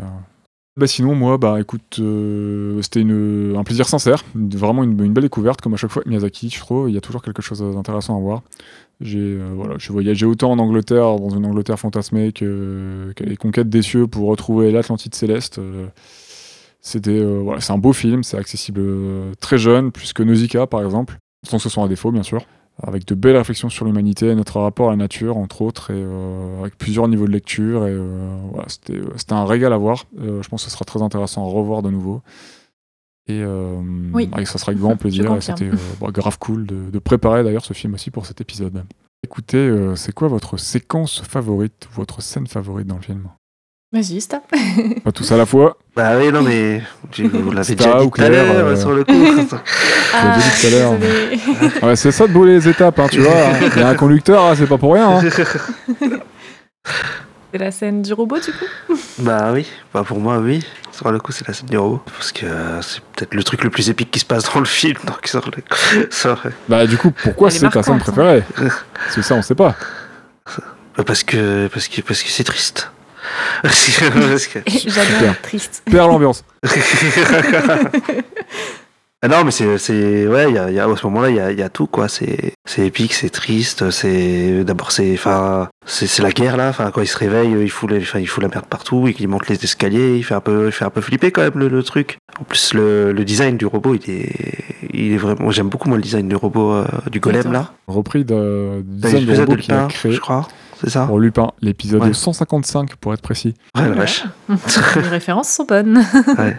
Qu'il y a un côté un peu rétro, euh, robot rétro qui est très sympa, j'aime bien. Et euh, ouais, bah, il marche doucement, un peu comme un Terminator, quoi. euh, il fout le feu partout, euh, voilà. quoi.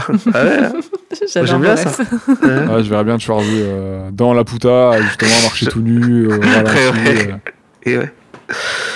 Et euh, non, mais quand, ouais, quoi, parce qu'à l'époque, je, ouais, tu, tu, tu le vois te réveiller et tout, et euh, bon, là, je le savais, mais quand je l'avais vu la première fois, je me doutais pas que ça m'allait me, me mettre pas bien, que, en fait, il meurt, tu vois, sur le coup. Ouais. Je pensais pas que m'attacher au truc, au final, tu le vois pas longtemps, mais euh, tu t'attaches quand même au, au truc, donc c'est, enfin, au robot, donc c'est que c'est plutôt bien raconté, plus par, et par, l'i- tout par l'image et la musique, quoi. Donc Oui. c'est, euh, c'est ça qui est fort, quoi. C'est la manière dont c'est amené. Tu sens qu'il a pas le choix, en fait, qu'il obéit à. Qui, en fait, qu'il Bah, obéit il à un précepte, qui répond. Ouais, euh, c'est mm, c'est- le but de sa vie, quoi. Enfin, vrai, Et qu'à côté, il protège cheetah parce qu'il a des gestes doux. euh, il la prend dans ses bras, il est pas brusque avec elle. Ouais. euh, on dirait, euh, ça fait un peu grand enfant en fait, ou ça fait un, ou ça fait un peu, un peu, un peu Kong aussi. C'est vrai que par moment, euh, il comprend pas trop la situation. euh, lui, on le réveille, on le tabasse, euh, mais il, se rend compte qu'il doit protéger cheetah. Enfin. Ouais, Ouais. il y, a, il y a cette dissonance là qui, je pense, qui c'est aussi pour ça que euh, ça nous crée une empathie chez le spectateur. Ouais. Et toi, Claire? Eh ben écoute, euh, ouais, du coup, je me doutais un petit peu qu'on allait tous être euh, vraiment, voilà, touchés, émus par cette scène. Donc, euh, bah, je, je fais pas exception à la règle, hein, clairement. J'étais, j'étais en PLS, hein. euh, Ah, moi, j'ai jamais dit que j'avais été ému par cette scène. Hein. euh, Moi, j'ai pas d'émotion, ok. zéro émotion. Hein. Je suis, je suis Pas un de cœur. Mais oui, enfin, cette scène est très intense. Enfin, et puis le fait qu'il y ait cette dévastation par les flammes et tout, il y a quelque chose de très puissant, même avec la musique, euh, cette musique un peu guerrière, avec les corps, enfin les trompettes et tout. Enfin, bref, c'est c'est incroyable.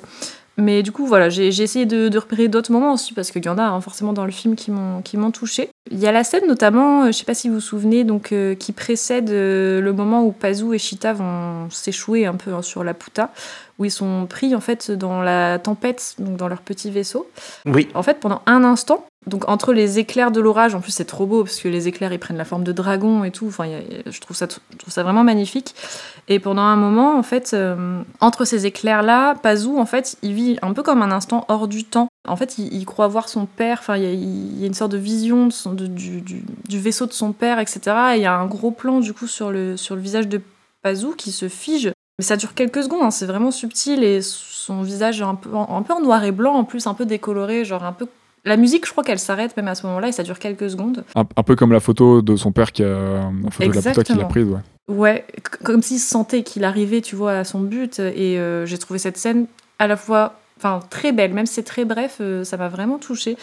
Et euh, ça m'a marqué, quoi. Donc, euh, donc voilà, cette petite scène-là, elle était, elle était très belle. Et aussi, ben, et aussi la scène qui suit, en fait, la scène de la découverte de l'île de la Puta par Ouais. Chita et Pazu. Genre, euh, j'ai vraiment, enfin, je sais pas, j'ai du mal à expliquer pourquoi, mais ça, ça m'a vraiment beaucoup, beaucoup touchée. Le paysage avec toute cette faune, cette flore, les couleurs beau, hein. vives, hein, enfin typiques des paysages aussi de Miyazaki, tout bleu, vert, enfin des, des couleurs pétantes comme ça qui sont, qui sont belles, qui sont rassurantes. Euh, on sent Juste c'est après un- l'orage qui a, qui a tout pété, qui était Exactement, noir, voilà, après donc, la euh, route d'éclairs, la, la grisâtre. Ouais, Ouais, l'apaisement après la tempête, hein, ouais, c'est ça. Et on sent que c'est un endroit où la nature, euh, elle, a- elle- elle a émergé, en fait, elle s'est réappropriée l'endroit. Euh, et puis, il y a, il y a l'apparition de ce fameux robot géant, cette figure euh, et ce symbole protecteur de, de la nature, en fait, hein, qui marche doucement, qui est imperturbable et qui vient du coup déposer une fleur donc sur la tombe. Alors, je sais pas si j'ai bien compris, on dirait la tombe du temple déchu de Laputa anciennement. Enfin, je sais pas trop ce que représente cette tombe, mais ça a l'air d'être important dans les souvenirs, en tout cas dans l'histoire de Laputa. Peut-être des ancêtres de la famille, ouais. Ouais, peut-être. Et vraiment, j'ai ressenti une grande mélancolie. Enfin, je sais pas, il y a quelque chose de très beau qui émane de cette scène et j'étais très touchée. La musique est magnifique euh, et je sais pas, ce, ce personnage du robot m'a vraiment beaucoup touchée avec les petits animaux qui, qui- parce qu'à un moment, euh, Chita elle se demande, euh, mais, mais il doit être triste, il est tout seul, etc. Et puis Pazou il le regarde, il fait mais non regarde, il a des amis. En fait, il prend soin de la nature, il prend soin des animaux. Et Oui. j'ai trouvé ça beau. Enfin, vraiment, ça m'a touchée. C'est c'est peut-être un peu simple, mais j'ai trouvé. euh, j'ai trouvé cette scène très très belle et très poignante. Et ben, euh, ces petites bestioles reprennent le design de, de Teto, qui vient de Nausicaa, qui est un- une sorte de renard écureuil, euh, bah, du coup, que l'on Ah. voit jouer euh, dans la Puta euh, sur, sur les sentinelles. C'est le compagnon de Nausicaa dans Nausicaa, la vallée du vent, Ouais, Ça, j'avais vu, ouais. J'ai retrouvé ces bestioles-là. qui est tout aussi adorable. Ok, d'accord. C'est super Et séquence. hein. Le, choix bon. est un peu dur. hein. Bah ouais, j'imagine. Alors moi, contre toute attente, je vais, euh, je vais parler de la séquence du robot qu'on n'a pas encore abordée. Non, je. Euh, qui m'a qui m'a aussi un peu marqué hein, euh, pour ceux qui me connaissent euh, en plus euh, petite référence Oui, euh. Kong euh, Ouais. ça m'a légèrement voilà à peine fait sourciller finalement mais donc on va plutôt parler de de l'opening pour ceux qui se souviennent bien de L'opening. l'opening euh, c'est bourré d'informations parce qu'en plus cette, euh, en plus d'être très très beau de, de toute beauté il est très Oui, très malin et il résume en fait tout le passé de technologie et la légende et la légende de la Puta euh, parce qu'il y a plusieurs tableaux qui se qui défilent Ouais. avec la avec le thème et la musique principale le thème principal de Joe composé par Joe Hisaishi Mhm. qui est euh, qui est fou hein, et qui arrive juste après euh, l'intro où Cheetah euh, échappe au Goliath donc Oui. euh, le vaisseau des euh, Ouais. le vaisseau du gouvernement elle échappe à Musca elle vient de se faire enlever et, et elle échappe de peu aussi aux pirates de l'équipe de Dora quand on regarde cet opening euh, d'un peu plus près, on voit que à travers ces tableaux, euh, durant les pr- premiers tableaux, on peut voir l'utilisation du vent pour, euh, pour, travailler le, pour travailler le fer, par exemple.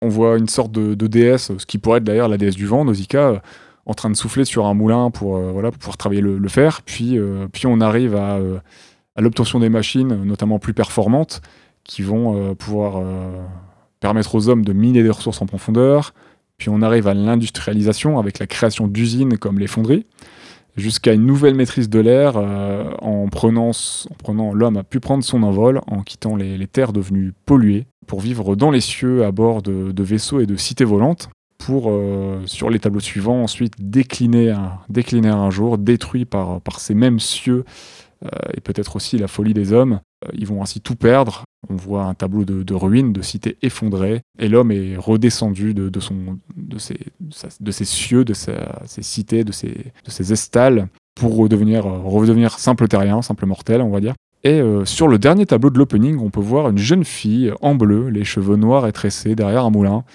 Donc, jeune fille similaire euh, à Cheetah. Je pense que c'est le même personnage qu'on retrouve en pleine chute juste après la fin du générique. Donc euh, je pense que c'est le tableau qui précède sa vie d'orpheline avant son, en- son enlèvement par Musca. Du coup, on a le tableau d'entrée d'opening et le tableau de fin d'opening qui se La répondent transition est incroyable d'ailleurs, je trouve. et qui transitionnent avec le passé de, euh, de, de Cheetah. Oui, exactement, de Cheetah. D'accord. Ok.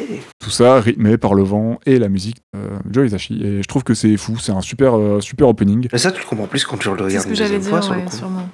Ça peut te- si tu le regardes vraiment bien, Ouais. ça peut te montrer un peu les bases parce qu'en plus t'as le titre La Puta qui se met au début et, euh, et tu peux le comprendre au fur et à mesure en fait du film.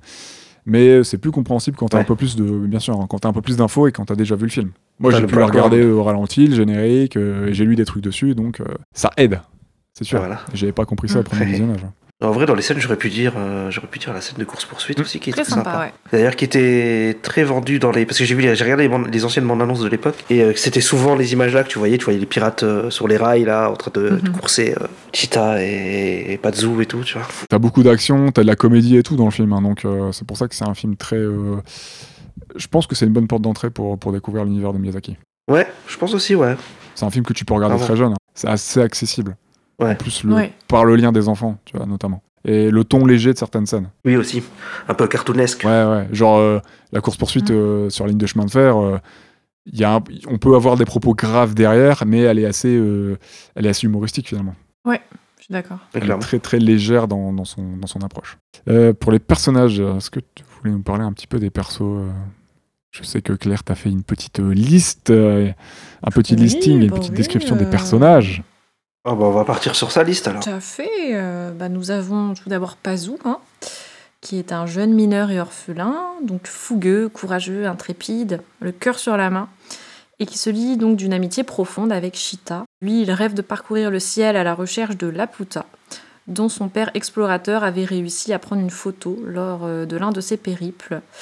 Et bon, il est doublé euh, par Mayumi Tanaka en VO, Olivier Martré en VF. Voilà. Enfin, nous on l'a vu en VO, mais euh, je sais pas ce que vous la VF, mais euh, Je ne sais pas du tout. J'ai regardé un peu en VF. euh, Moi je crois que la première fois je l'ai Ouais, vu en VF d'ailleurs. Euh, ouais. Non, c'était bien, ça m'a Ok, ça m'a ok. pas choqué. Là, on, a, on va pouvoir parler de deux persos féminins. euh, ouais. euh, le petit point Bah, perso féminin euh, Mm. très fort et positif, hein, comme à l'habitude de, de chez Miyazaki. Mais là, euh, c'est que son troisième film. Ça fait deux films euh, maintenant, parce qu'après Nausicaa, où t'as un- un- Enfin, Nausicaa, elle était, c'est vraiment le personnage principal. Là, on a, on a deux. Oui. On a deux persos, on va dire centraux, qui sont Pazu et Shita, et on a un troisième personnage très très fort qui est, qui est Dora. Mais bon, je pense qu'il faut souligner euh, la, force de ces euh, persos féminins, parce qu'ils courent, ils courent pas, Ah oui. ça court pas les rues, hein, mine de rien. On peut le préciser, en effet, c'est clair. Bah oui, donc on a Chita, hein, qui est également une jeune orpheline, donc détentrice d'un collier qui est fait à partir d'une pierre volante et qui se trouve être en fait l'une des héritières de la cité volante, la Puta. Euh, Elle a été enlevée, donc comme on expliquait, hein, par une organisation mystérieuse qui travaille avec l'armée euh, euh, et qui est dirigée par Mouska. euh, Ouais. avant de s'échapper et de tomber en fait dans- du vaisseau dans lequel, dans lequel elle, était re- elle était retenue.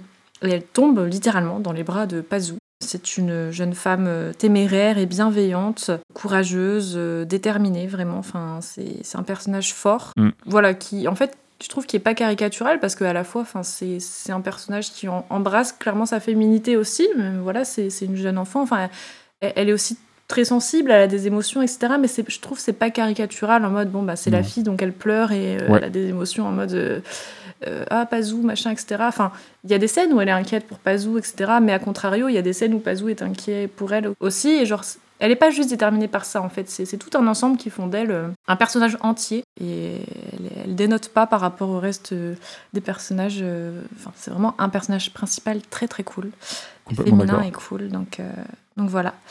Euh, elle est doublée par Keiko Yokozawa en VO et Manon Azem en VF. Si je dis pas de bêtises, Keiko Yokozawa, si je me trompe pas, c'est aussi la doubleuse de Luffy dans One Piece. Ah tiens non. Ok. C'est rigolo. Et elle va sauver le monde aux côtés de Pazu. C'est leur, euh, leur amitié. Bon, leur amitié, on peut voir d'autres choses, mais, euh, mais bon, euh, c'est qu'ils sont quand même très jeunes. Mais c'est la force de leur duo qui va, euh, et leur courage qui va leur permettre de, de faire, de transformer la puta, de transcender un peu la puta et de mettre Mouska de côté, de s'en débarrasser et de sauver sûrement la Terre. Absolument. Et euh, comme tu le disais si bien, il y a un deuxième personnage féminin très fort à l'écran, donc qui Dora. est Dora. Ouais. Mm. Qui est très cool. Donc c'est la grand-mère, on va dire, parce que c'est une peu d'apparence de grand-mère. Je crois qu'il l'appelle grand-tante dans le film, je sais plus, mais donc qui est à la tête d'une bande de pirates, euh, pirates déserts. Donc elle est ingénieuse, elle est forte de caractère, persévérante, euh, un peu bornée, énergique, solide, imprévisible. C'est celle qu'elle incarne, euh, ouais. elle incarne vraiment une figure aussi rassurante et maternelle pour nos jeunes héros, hein. nos jeunes héros, nos jeunes héros. Zéro, mon héros. Héros. Voilà, voilà. Qui vont du coup se lier d'amitié avec elle et, et puis sa bande de branquignoles euh, qui, sont, qui sont aussi attachants. Donc euh, voilà, elle est doublée par Kotoe Atsui en VO et euh, Perrette Pradier en VF. Sa bande de pirates, d'ailleurs, elle est pas sans rappeler celle de Porco Rosso, qui sont un peu des, des- des bouffons, des pirates au grand cœur, euh, qui sont pas si méchants que ça finalement. Mm. Je trouve que Dora, c'est un personnage très intéressant puisque c'est une femme forte, elle est aussi mère et leader des pirates, donc euh, elle a quand même mine de rien plein plein de casquettes, et elle contrebalance complètement le pouvoir exclusivement masculin euh, dans le gouvernement problématique euh, représenté par Mouska et les militaires. Et c'est le seul perso de pouvoir qui est à sauver, parce que tous les personnages de pouvoir autres sont des hommes et c'est des raclures. Oui, c'est clair. D'ailleurs, ils l'appellent tous maman dans le film, c'est vrai, hein, tous les, toute la bande de pirates l'appelle maman, Oui. mais est-ce que c'est vraiment ses fils ou pas? Parce que- Ah, alors, bah, je- apparemment, elle est veuf, Ouais. Dora, donc elle pourrait. Certains des pirates pourraient être ses enfants, je crois. Je crois que c'est ça. Je, il y en a- je- je crois, si j'ai bien compris, que certains sont ses enfants, d'autres, c'est euh, leur grand-tante, ils sont un peu adoptés, entre guillemets. Ouais, d'accord. Et Papy Pomme, dont on parlera un tout petit peu après, par exemple, n'est pas, n'est pas son mec. hein. C'est. euh, c'est euh, son euh, c'est le compagnon de route quoi c'est euh, c'est un des pirates euh, qui est sous euh, qui est C'est pas Papy Pomme, c'est Pépère, attention. Il y a deux. Il y a euh, deux Pépère pardon oui Pépère le vaisseau Papy. Papy Pomme, c'est celui qui est dans, euh, dans la grotte ouais C'est ça, ouais. mais oui apparemment Ah oui, elle est elle est mère et veuve voilà Dora Ok, bah après, donc le l'autre personnage qu'on voit beaucoup à l'écran, hein, c'est donc le principal antagoniste du film, comme on disait, qui se dénomme Mouska. Donc Comme le il vin. est à la comme le vin. Ouais. Il y a un vin qui s'appelle Mousse. Ah, pff, ok, non. J'en ai marre. Mouska. Je l'ai pas, Pas moi, sur le coup, mais bon, je, ok. je- je l'avais pas, mais je. c'est une variété de raisin Voilà. qui donne qui donne du vin Ah, ok, mais je non, mais je l'avais pas quand même, tu vois. excuse-moi je t'ai troublé donc euh, Ouais, principal tu- tu antagoniste du troublé, film euh, avec tes talents de œnologue, euh, je, voilà. et mon Donc, humour euh, oui. surtout Voilà, pardon ouais, Un humour, comme on n'en fait plus. du capon Donc euh, oui, à la tête de l'organisation mystérieuse hein, euh, liée à l'armée, euh, donc qui sont aux trousses de Chita, dans le but de récupérer le collier. hein. Donc lui, il est en réalité aussi un des héritiers de l'île Laputa. Donc lui et Chita, ils font partie de deux familles, enfin une famille à la base qui s'est un peu éloignée, je crois. Enfin, il l'explique à un moment dans le film. Donc ce sont, j'imagine, des parents lointains, donc tous les deux héritiers de de Laputa. Donc cependant, il n'est pas du tout euh, comme Chita, hein, puisque lui, euh, c'est c'est quelqu'un dont les dessins sont sinistres, égoïstes. Il est avide de pouvoir, comme on le disait. euh, il a un seul but, c'est de reprendre le, le contrôle sur Laputa et sa technologie ultra avancée pour euh, clairement dominer le monde, hein, on va pas se mentir. encore un consanguin défaillant Donc voilà, pas, pas, ultra, pas ultra sympathique euh, finalement, ce, Non, non, ce non. bon monsieur. Il est doublé par Minori Terada en VO, Pierre Tessy en VF, et alors j'ai pas réussi à vérifier vraiment l'info, parce que bon, j'ai pas, j'ai pas recherché outre mesure, mais j'avais lu quelque part qu'apparemment il était doublé en anglais par Marc Hamill. Alors je, ah des je sais pas, j'ai pas regardé la version anglaise, mais j'ai vu le truc passer. Info ou intox, je, je ne sais pas. très bon comédien de doublage en plus Marc Hamill Oui, voilà. Puis après, il y a d'autres personnages qu'on va voir, venir voir à l'écran, comme tu le disais, euh, Papy Pomme, donc qui est le vieux mineur euh, qui aime se promener dans les grottes, qui, euh, qui est un passionné des pierres et des roches, et qui est un ami de Pazou, hein, qui est doublé par Fujio Tokita en VO et Yves Barsac en VF. On retrouve aussi notamment le général de l'armée, doublé par Ichiro Nagai en VO et Benoît Alleman en VF. Et enfin, donc. Pepper, euh, le fameux mécanicien du vaisseau des pirates, Ouais. Qui est doublé. C'est Robotnik, c'est ça Ouais, ouais c'est ça, C'est ça. Robin. Ok, ouais. c'est vrai qu'on avait fait le rapprochement. Tout On à fait. la même gueule. Ah bah, clairement. Moustache. Clairement, exactement la même tronche. qui ressemble aussi à celui qui gère les bains euh, dans, euh, dans Shiro. La grande moustache, Ah, euh, celui qui oui, gère le, du coup le four dans, dans les bains pour Mhm. chauffer l'eau et qui fait les, les- les mélanges d'épices et de, pour les bains, tout ça. Et il a Ah, la même ouais, tronche, ouais, bah, des j'avais longues pas- moustaches et des petites lunettes, et, sauf que lui il a 40 bras qui s'étendent euh, qui s'étendent euh, à des kilomètres. Ouais, de ouf. Toi, tu vas nous, tu vas nous faire une, euh, une théorie comme tous les Pixar sont liés, là, tous les qui seraient liés, machin. Non, je fais pas ce genre de théorie. Par- Par contre, il y a des designs qui reviennent et Mm. tout. Répétition, ça c'est sûr, ouais, bien sûr. Pas, pas forcément il répète, mais il a, il a ses marottes, il a ses designs qui reviennent et qui fonctionnent bien et il réutilise. Ah bah oui, c'est normal. Hein. il- Il a ses nuages. Mais on n'est pas comme sur. Disney qui reprend ses persos, qui les rotoscope et euh, voilà, c'est pas non plus à ce niveau. Non, c'est vrai. Même si à un moment aussi, il y a un petit perso, euh, la fille du patron Oui. de Pazou, qui vraiment ressemble beaucoup à Pogno. Elle a la même bouille, la même robe rose, euh, les cheveux orange en bataille. Enfin, on, on la voit quelques secondes à l'écran, mais j'ai tout de suite pensé à. Pogno. Ouais, C'est vrai qu'elle ressemble. Ouais, ouais. Elle a les mêmes couleurs et tout. ouais, ouais, ouais. Mais C'est pas, t'inquiète, hein, c'est c'est pas, c'est pas le seul perso. hein. On a aussi, euh, bah, il y a Cheetah qui ressemble à Kiki. Oui, Ouais, bah c'est oui. vrai. Ils ont la même robe, ils ont le bandeau rouge dans les cheveux, les cheveux noirs. euh, Il y, a- il y a Mouska qui ressemble à Curtis, de l'antagoniste, de l'antagoniste, le rival de Porco Rosso. Ils ont la même tronche, ils ont la même coupe de cheveux.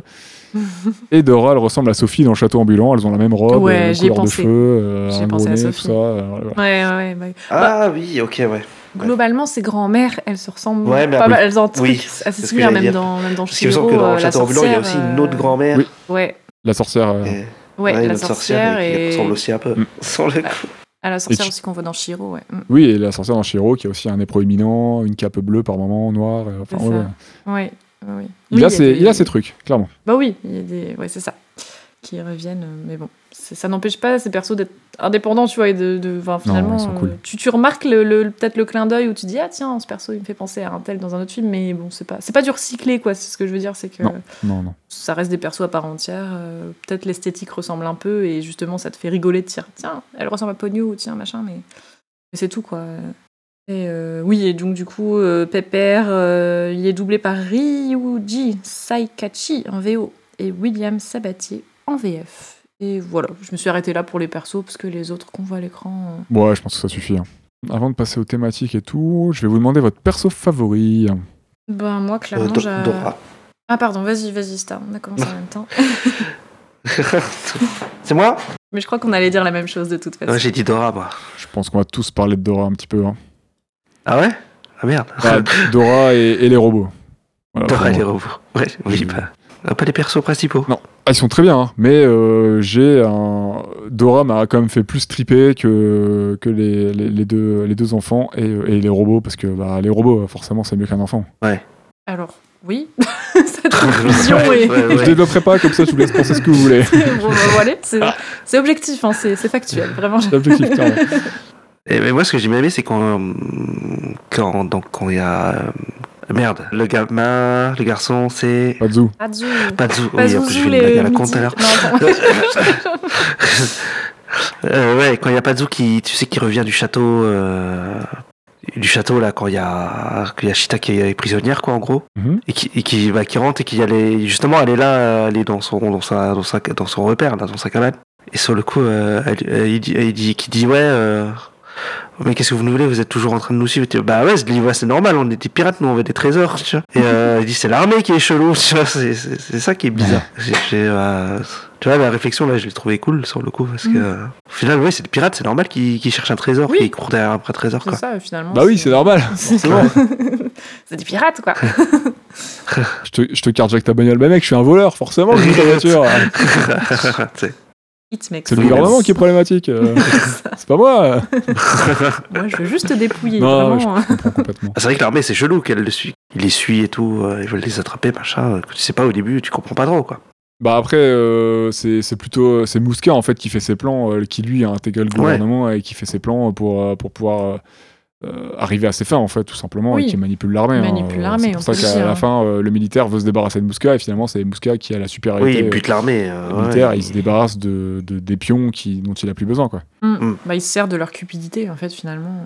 Voilà. Leur bêtise, un peu. Il a plus besoin d'une armée, il a, il a une arme Oui. inégalable, il est inatteignable par personne, donc euh, il, il peut diriger euh, la, la plateforme tout seul, quoi. Enfin, la plateforme, la ville de la Puta, quoi. Ouais.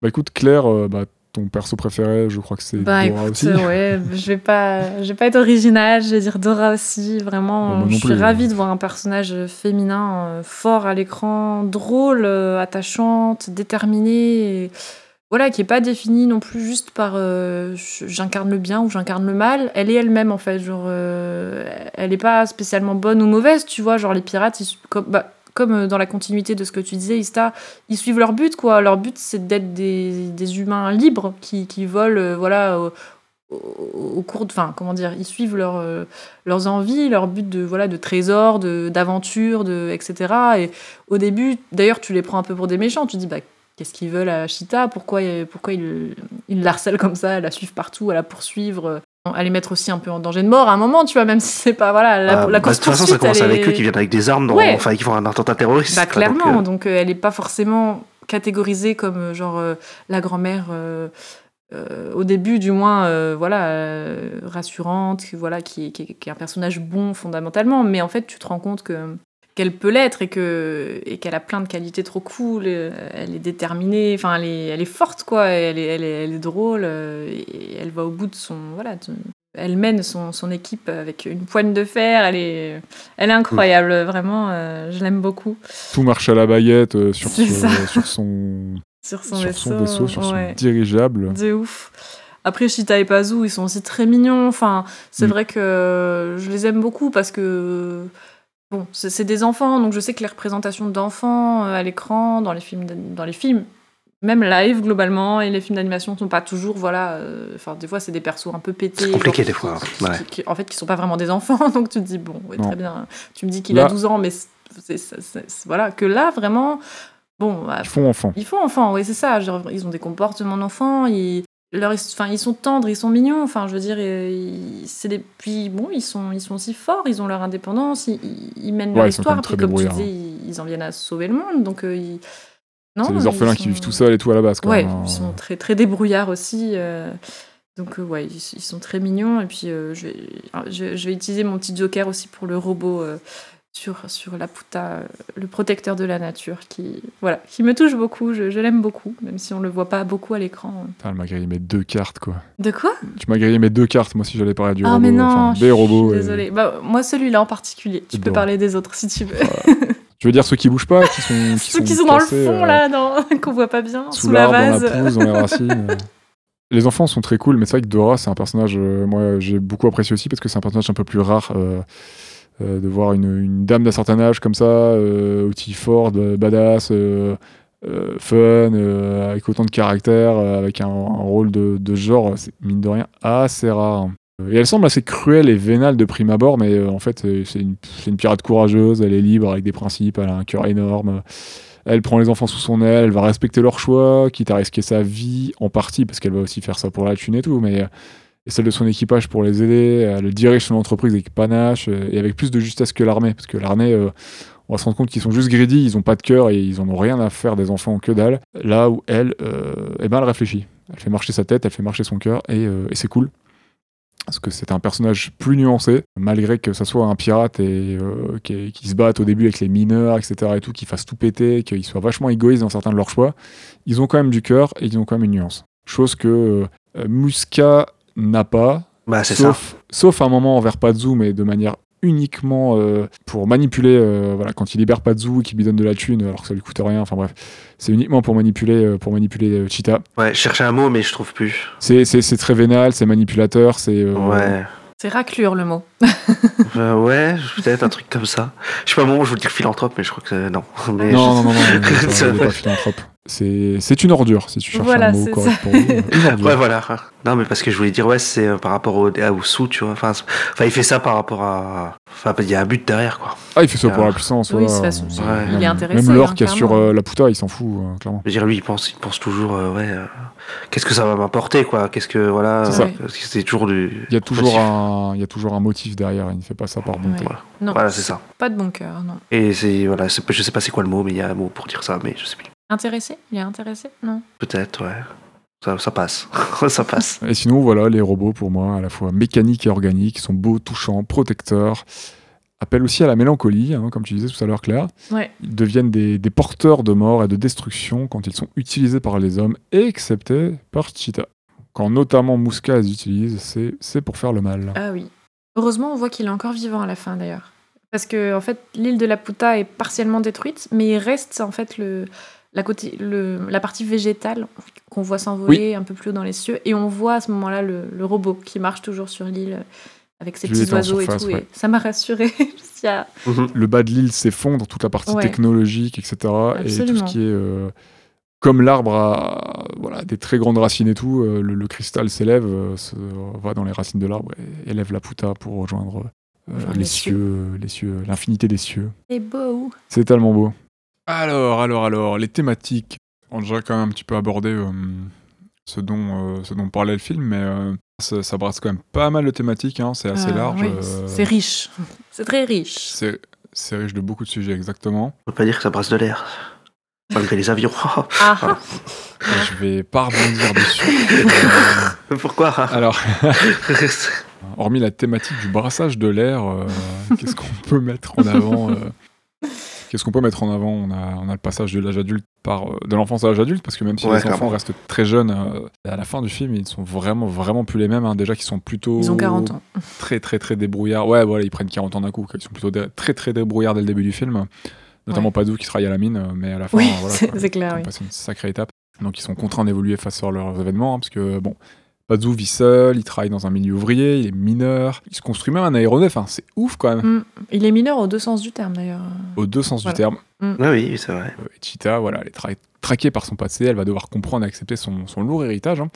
donc euh, celui d'héritière de, de Laputa, et elle va devoir prendre une décision la concernant, enfin concernant Laputa. J'ai j'ai vu que tu avais noté le rapport, euh, le rapport de l'homme à la nature et à la technologie, Oui, bon, on l'a déjà, on l'a déjà abordé, hein, mais, mais clairement. que je peux, Clairement. qu'on peut aussi linker à la mise en garde sur le pouvoir hein, avec, euh, par rapport à la technologie et son utilisation du coup des technos et ses dangers. Bah oui, qui est un thème, je crois, qui revient pas mal dans, dans le roman de Swift, d'ailleurs. Enfin, j'avais vu ça, mais c'est aussi euh, quelque chose qui est, qui est abordé par Swift. euh, qui est, enfin, Les Voyages de Gulliver, apparemment, c'est quand même un, un, un roman assez cynique, quoi, sur, euh, sur la société, et notamment le rapport de l'homme aux sciences, etc., tout ça. Donc, euh, j'avais vu ça, donc bon, c'est peut-être aussi quelque chose qui d'inspiration, euh, enfin qui, qui a touché, enfin je pense qui est cher à Miyazaki, mais voilà pour Ouais. reprendre encore l'inspiration de, de Swift et des voyages de Gulliver, c'est quelque chose qui, qui apparemment était déjà abordé dans l'œuvre originale de Swift.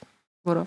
De toute façon, son rapport à la techno, c'est une, une marotte. hein. Euh, Ouais. Dans son film précédent, Nausicaa, de toute façon, que je vais reciter au moins 5-6 fois d'ici à la fin de l'épisode, il y avait déjà ce rapport à la technologie là, puisque c'est, on est dans du post-apo dans Nausicaa, il y a une destruction euh, du monde. enfin, voilà, par, par l'homme, euh, l'homme provoque sa propre destruction, tout ça, tout ça. Il va, il va devoir réapprendre, il réapprend à vivre euh, avec, avec des technos différentes et tout. Enfin bref, il y, a- il y a vraiment un rapport à ça. Et dans d'autres films, il y aura aussi le rapport à la technologie, hein, que ce soit par l'armement, euh, etc. Donc euh, Ouais. c'est vraiment quelque chose qui revient très très régulièrement chez Miyazaki. Donc là, voilà, on a, on a la Puta hein, qui est euh, techno très avancée, hein, c'est cap- capable de créer du, du beau. euh, donc l'humain est ca- capable de créer du beau, mais, mais aussi le pire, hein, puisque la puissance de feu, on voit une explosion qui rappelle la bombe atomique. C'est le pouvoir des cieux sur, sur la Terre, donc il y a quelque chose de très divin. Ouais. Euh, contrôle sur les terriens. Je reprends une citation de, de Mouska qui, qui dit que c'est le, voilà, le feu sacré qui détruisit Sodome et Gomorre. hein. C'est texte, c'est texto dit dans, dans le film. Donc deux villes de, de Palestine, euh, ça fait partie de, de l'histoire de l'Ancien Testament. Et euh, où la destruction d'Indora ou de Ramanaya, qui est un écrit indien qui relate la quête de, la quête de Rama, euh, ou encore voilà l'Atlantis qui est, qui, est, ci- qui est cité, et ces, ces trois villes auraient été détruites par les, les flèches du paradis. euh, donc Ah ouais. euh, voilà, la Puta a une position céleste, elle peut être vue euh, comme euh, voilà la cité des dieux, euh, tel, tel l'Olympe. Ouais, on parlait de la tour de Babel tout à l'heure. Enfin, il y a vraiment une dimension assez mystique, euh, voire religieuse, si après, voilà, selon les croyances, etc. Mais vraiment ancré ouais, dans un truc un peu de divin, euh, spirituel. euh, di- Ouais, c'est. hmm. Il y a une mise en garde dans ce film par rapport à l'utilisation de la techno euh, depuis euh, envers la nature, notamment hein, depuis Nausicaa. De toute façon, c'est quelque chose qui va revenir plusieurs fois dans d'autres films. C'est, euh, je pense, être conscient des conséquences de nos choix, même avec des bonnes intentions, on peut arriver aux pires catastrophes. hein. Euh, notamment, euh, je reviens à l'atome, hein, à la bombe atomique, hein, la découverte de l'atome, en lien avec l'arme de Laputa. Quand, quand la- l'atome a été découvert, c'était pas forcément pour créer une bombe atomique derrière, mais on a vu ce que ça pouvait aussi faire. Après tout, on dit que l'enfer est pavé de bonnes intentions, donc je pense qu'il faut pas oublier que même voilà, derrière de, de bonnes choses, on peut, on peut y avoir un- toujours euh, de mauvaises actions, un mauvais détournement de part de, de mauvaises personnes. Quoi. Ouais, c'est sûr. Et voilà, je, je pense que le film rappelle que la techno n'est pas la réponse à tout et euh, ne peut pas résoudre tous les soucis, qu'il faut accepter certaines choses et préserver notre lien profond avec la nature, hein, chose qu'avaient perdu les gens de la Puta. Et c'est apparemment pour ça que une des raisons données dans le film, ça serait que pour cette raison, leur lien avec la nature qui était coupé, qu'ils sont de nouveau retournés sur Terre. Ok. Euh, je sais pas ce qui vous a parlé d'autre en termes de thématique. hein. Là, je viens de faire mon petit tunnel. bah écoute, pour ma part, je... enfin, il y a la thématique aussi vachement de la liberté qui est représentée notamment euh, par les pirates, hein, libres comme l'air, d'ailleurs on pourrait reprendre l'expression, euh, qui naviguent le ciel, avides d'aventures et de trésors, comme on disait. Ils sont ni bons ni mauvais, mais ils suivent leur destinée, loin des contraintes et des codes de la société terrestre. Donc euh, j'ai trouvé, j'ai trouvé c'était joli et que voilà, il y avait un peu ce truc un peu de, liberté, d'aventure euh, qui, nous happe un petit peu, nous, en tant que spectateurs. Et, j'ai- bien kiffé. Bah, de toute façon, c'est vrai que la liberté, enfin, l'étendue du ciel, enfin, les pirates, bon, à la base, c'est sur, les, sur les mers, les océans, mais là, ça, voilà, c'est les pirates de l'air, mais je sais pas, il y a un truc très. euh, ouais, je sais pas, l'aventure, la liberté, le, je sais pas, genre, que je relie à la thématique un peu du ciel, de, enfin, je sais pas pourquoi, mais. C'est parfaitement Mais- retranscrit par Miyazaki. euh, Exactement. la sensation de liberté, que ce soit par Ouais. le planeur des, des- de Cheetah, de Pazu, ou, ou par le. C'est le Tiger, euh, je sais plus comment il s'appelle, le, le, le, vai- le vaisseau, le, le vaisseau de, Ah, de Dora, le. Tiger, je sais plus quoi. Pas le Goliath, non il y en a pas un qui s'appelle Goliath? Non, Euh, oui, le Goliath, c'est celui de l'armée, celui de l'armée, Goliath, ouais, c'est celui de. Ouais. C'est le, c'est le gros cuirassé là, énorme. Mais il y a, ouais, non, il y a vraiment une sensation, il arrive vraiment à, parfaitement à retranscrire ça, y compris dans, dans Nausicaa avec son planeur, ou euh, dans Porco Rosso avec, euh, avec l'avion de Marco. Enfin, il gère, on sent que c'est un passionné de toute façon de, de, de l'air, de, Ah oui, de, de oui, oui. mécanique, de d'aviation. Clairement. Et euh, il a une, voilà, il a, il a un don, il a une vue pour ça, il a, il a, il a des idées, et ça marche très très très très bien. Ouais, carrément. Et puis bah, c'est vrai qu'il y a une ambiance, comme on dit aussi, mystique, qui appelle un peu à la rêverie, à la croyance, presque au conte enchanté en fait. Il y a, il y a quelque chose de, comme je disais tout à l'heure, un peu d'irréel avec ces, ces, ces- ces- enfin, comment dire, ces représentations un peu féeriques, un peu voilà, euh, irréelles, voilà, l'île flottante, le château flottant euh, de La mystique. pierre mais un peu magique, mine de rien. Magique, ouais, c'est ça, on peut... le terme est... est pas bête, ouais. Mais qui ouais, reste très magie. hein. très concret en fait, euh, je trouve, comme j'expliquais tout à l'heure, qui, qui fait sens, qui, qui nous parle quoi. Et la magie de Miyazaki, c'est vraiment voilà de mêler un univers imaginaire euh, avec des sujets en fait très très sérieux et palpables de notre monde réel, de notre actualité, rendant en fait son histoire si sensée et trouvant écho à des émotions qu'on connaît bien en fait et qui nous touchent. Avec ses personnages hauts en couleurs, ses paysages recouverts de faune et de flore, les- enfin, ces constructions, ces véhicules aussi, euh, les comment dire les, enfin les vaisseaux, etc. euh, Les vaisseaux, les voitures. les, les mécaniques, les- voilà, qui, le qui représentent euh, à l'écran. Miyazaki nous Ça donne transporte. envie. Ouais, c'est clair, ah de ouf. Et il nous transporte vraiment dans un univers un peu, un peu féerique parfois, tu vois, où on se projette facilement. Parce qu'il y a des codes et des liens avec notre réalité qui sont plus que présents malgré tout. Et c'est ça que je trouve joli, c'est que c'est presque une métaphore de ce que nous, on peut, voilà, on peut aussi connaître de certaines problématiques de notre monde. Et c'est, c'est, enfin, il, a, il peut aborder des termes graves, sérieux, tout en nous le présentant d'une façon euh, jolie, enfin, je sais pas comment dire, mais qui, qui, qui, qui Belle, fait rêver, qui donne de l'espoir, quelque chose de poétique malgré tout, même dans des Ouais. sujets parfois graves et sérieux. Et c'est ce que je trouve vraiment. Il vraiment- arrive à mettre du beau partout. Exactement. C'est ce que je trouve assez, assez magique quoi, avec Miyazaki. Bah, je pense que c'est la force du film, hein. c'est aussi d'apporter voilà, cette légèreté, alors que mine de rien, ça parle de sujets. euh, tu, peux être, euh, tu pourrais prendre tous les sujets qu'il aborde, ça pourrait être très très sérieux business, et non, il Ah, arrive à apporter une légèreté, Ouais. une féerie par moment. Est, faire un film bah, ultra dark et tout, ultra sombre. Ouais, ouais, avec ces mêmes thématiques, on aurait pu faire Ouais. un truc vraiment euh, très, euh, très déprimant, très. Enfin, c'est c'est premier degré, mais beaucoup plus. Voilà, premier degré dans, dans la sériosité du. euh, Peut-être. euh, quelque, voilà, quelque chose de plus, de plus lourd. Ouais. Euh, Là, j'ai le, là, j'ai sous les yeux le, le- le passage où il dépose des fleurs là sur les tombes là sur euh, sur la pouta. Ah. C'est- C'est trop beau. Enfin, Oui. c'est- ça a beau être un moment solennel. euh, c'est c'est magnifique, t'es transporté, et puis la pouta, c'est c'est superbe, quoi. T'as pas, t'as envie d'y être, t'as pas envie de partir, Ouais. hein, c'est c'est trop trop beau, quoi. C'est un peu comme l'Éden, du coup, si on reprend toujours la figure un peu Ouais, bah- mystique, divine. Ah, un peu, ouais. Clairement. Il y a ça. Sachant qu'il y a beaucoup d'inspiration en plus européen hein, dans, dans ce qu'il met à travers ses films, de- depuis Cagliostro et même avant. euh, Et j'avais lu un truc sur ça, je sais plus c'est c'était pour quel euh, podcast, j'avais lu un livre.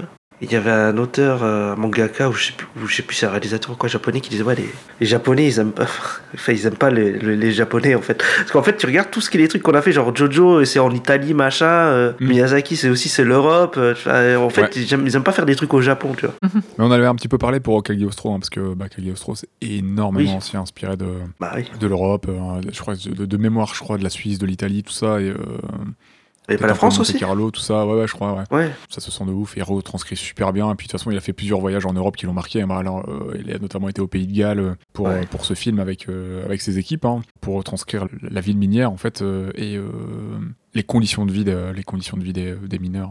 Et toi, Esta, il y avait des thèmes qui, qui te parlaient particulièrement? Parce que là moi j'ai pas trop réfléchi mais euh... Parce que moi j'ai l'impression que vous avez un peu tout dit ce qu'il y avait de principal, quoi. Donc, euh, que ce- ouais, sur le passage de, de l'âge euh, de l'enfant à la- à l'adulte, quoi. euh, Mm.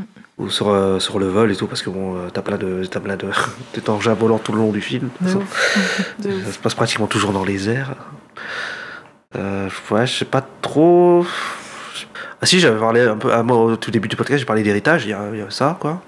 Oui, c'est Poids vrai. de l'héritage, Ouais. ouais, ouais. Ah ouais. Ouais, le poids de l'héritage, ouais, sur le coup, parce qu'au final, elle a rien demandé, elle. Sur le coup, elle. Euh, euh, C'est vrai. Chita. Mm, non, c'est clair. Et là, elle sait même pas pourquoi on la poursuit et tout, euh, sur le coup.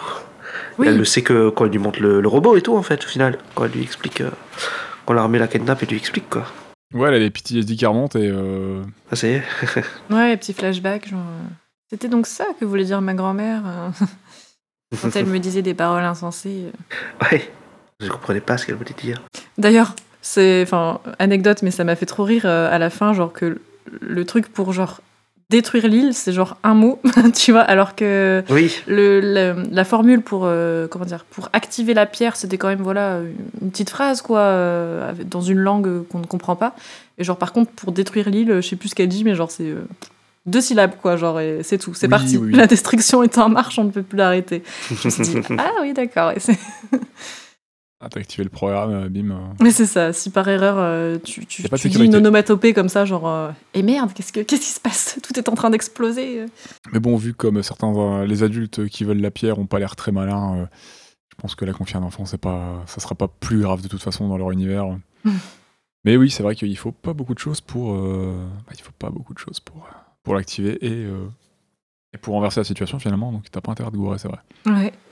J'ai vu que t'avais noté des choses pour les références euh, ou, les influences, euh, Claire? Oui, alors j'ai juste, ben, Istat, euh, tu l'as abordé un peu tout à l'heure déjà, mais euh, du coup j'ai trouvé en effet que toute la partie de la course-poursuite au début, là, entre les pirates et Cheetah et Pazou, notamment avec la scène sur les rails de train, etc., comme on disait, elle est vraiment très empreinte d'un humour un peu burlesque euh, qui, moi, m'a fait penser par moments à un humour qu'on peut retrouver euh, chez Laurel et Hardy ou même Charlie Chaplin avec ces trucs un peu de, Ouais. de gag, tu vois, genre. euh, Mr Bean, Ouais, aussi, carrément, carrément. Avec un humour un peu dé- tous, tous les trucs. Ou- L'humour anglais, quoi. Exactement, voilà, l'humour anglais, un humour d'exagération, de surenchère, euh, qui rend les personnages parfois un peu ridicules euh, face à des situations un peu comiques, euh, voilà, où les actions s'enchaînent vite. Euh, chaque fois qu'on pense que les pirates ils sont enfin semés, en fait, pas du tout, ils réussissent à reprendre la course, parfois par des moyens improbables, genre euh, quand ils remettent la voiture sur les rails et qu'ils détruisent tout sur leur passage, c'est quand même rigolo, quoi. Ouais. Donc, Oui, bah oui. puis il y a beaucoup de casse et d'explosions, tout ça. Donc en fait, ça rend le moment vraiment super dynamique. La scène est vraiment trop cool et comique en fait. Et ça nous laisse déjà un petit peu comprendre du coup que à moitié hein, que, que les personnages des pirates, euh, ils sont pas vraiment méchants en fait. Tu vois, c'est pas des vrais vilains. Euh, C'est plus Oui. une bande voilà de joyeux lurons, déjantés. euh, comme on disait, qui répondent à l'appel de l'aventure, voilà, de, de leur nature de pirate en fait, mais que comme la scène est vraiment présentée, voilà, avec euh, un aspect aussi comique, tout ça, tu te dis bon, ils ont pas l'air, enfin, bon, ils sont un peu offensifs au début, tu vois, et tout, mais tu te dis bon, euh, Ils explosent voilà, toutes c'est les pas, ouais, c'est ça quoi, Tout genre ils détruisent énormément de choses sur leur passage, mais en fait ils sont rigolos quoi, donc euh, Mais c'est pas comme l'armée qui sort tous les canons, qui explose tout littéralement d'un coup. euh, Oui, c'est ouais, c'est pas la même ambiance. non, c'est ça. Ils viennent à un temps avec un tank en métal, là. sur le- Tu sens, tu sens que les, quand l'armée est là, les gros débiles sont sortis. Les termes sont dits. Ah bah, il y a pas d'autre mot, hein, on va pas se mentir. hein. Bah écoutez, euh, je vais vous demander ce que vous avez pensé. euh, enfin, on a déjà dit que le film était magnifique et tout, mais euh, on est d'accord que voilà, les visuels du film sont, sont beaux. Enfin, le, le film est superbe. Ah clairement. Non, il est moche. Non, j'ai Dégueulasse. Hormis, J'ai vomi des on yeux. remet Tista de côté. euh, Ouais, on- Claire. On trouve que c'est beau. Clairement. Non, voilà, le, le film est, est vraiment magnifique. On, on doit la DA à Nizo Yamamoto et à Toshiro Nozaki. C'est de la Ok. 2D traditionnelle hein, sur cellulo et euh, presque Ouais. so- 70 000 cellulos ont été utilisés pour le film. Ça fait beaucoup. hein. C'est c'est pas mal. C'est pas mal du Ouais. tout. Pour les incultes Ouais. comme moi, c'est quoi un cellulo Euh, alors, un cellulo, je crois que j'en avais parlé peut-être dans un des précédents épisodes. En fait, c'est. euh, je vais schématiser ça de manière très très grossière. C'est comme un calque. On est d'accord que c'est les. Ouais, c'est toutes les feuilles là que. c'est- Tu les bouges et puis ça fait bouger l'image là, c'est ça? Alors, euh, en fait, c'est une feuille. euh, pour ceux qui Transparente, connaissent un peu après. Photoshop et tout, c'est comme l'utilisation des calques. hein, ça permet de superposer Oui. des couches, euh, des personnages sur des décors et tout. Et en fait, c'est des feuilles transparentes, euh, plastifiées, sur lesquelles tu viens Ah. peindre. Euh, tes Ouais. personnages et tes décors, et euh, par exemple, tu vas juste faire ton personnage que tu vas, tu vas le poser sur le décor qui sera derrière, prendre une photo, etc., etc., et tu vas le faire évoluer comme ça, frame par frame. Un Mais du coup, ouais, c'est ça, c'est un ensemble de euh. feuilles sur lequel tu viens accumuler les couches de, de tes décors et de tes personnages pour les animer, etc. Quoi. Ok, un peu comme Parce du que là, stop si motion, on est mais dans les années 80, c'est pas fait par ordi ou quoi comme euh, maintenant. hein. C'est pas fait numériquement et tout. C'est Ouais, tout à la main. encore, c'est à la main. et encore, après, ça s'est fait, ça a continué à se faire traditionnellement, mais il y a une intégration numérique. euh, Oui, voilà. Tu peux encore le faire de manière plus traditionnelle, mais en passant par le numérique pour euh, l'étalonnage, pour l'assemblage, retoucher les couleurs, etc. etc. Il y, a- il y a plein de manières de faire maintenant. De toute façon, tu passes toujours par l'ordi maintenant. Au bout d'un moment, t'es obligé. Par exemple, bah, il y a des films encore qui sont de manière traditionnelle, mais après ils sont euh, peaufinés, retouchés, etc. par ordinateur. Oui, voilà. Mais il y a encore des films qui sont de manière tradie. Et je pense que bah, les derniers films de Miyazaki, ça doit être encore, euh, ça doit être encore un sacré mélange. Je sais pas s'ils sont faits entièrement numériquement, je crois pas. Après voilà, pour le tout dernier, je sais pas, mais euh, je crois qu'il y avait un mélange pour euh, pour ces derniers, notamment le, le, le vent se lève. Bon, ouais. Bon, voilà, on est d'accord que les visuels, c'est de la folie. J'adore le mélange organique et mécanique, hein, que ce soit les robots, que ce soit la puta, que ce soit les flapters, comme on disait au tout début de l'épisode, hein, le- les véhicules des, des pirates qui, ont, euh, qui font penser à des libilules, tout ça. Et aussi Oui. à l'avion de Marco dans Porco Rosso, je tiens à le dire. Moi, j'y ai pensé tout de suite. C'est la même couleur. Et Ouais. le dessous, Et la coque, ça fait penser à l'hydravion, la coque de, de Marco. Euh, voilà, les, les lumières et les couleurs sont magnifiques, ils sont trop forts. C'est un peu dans la lignée de Nausicaa pour certains, chromatiquement parlant.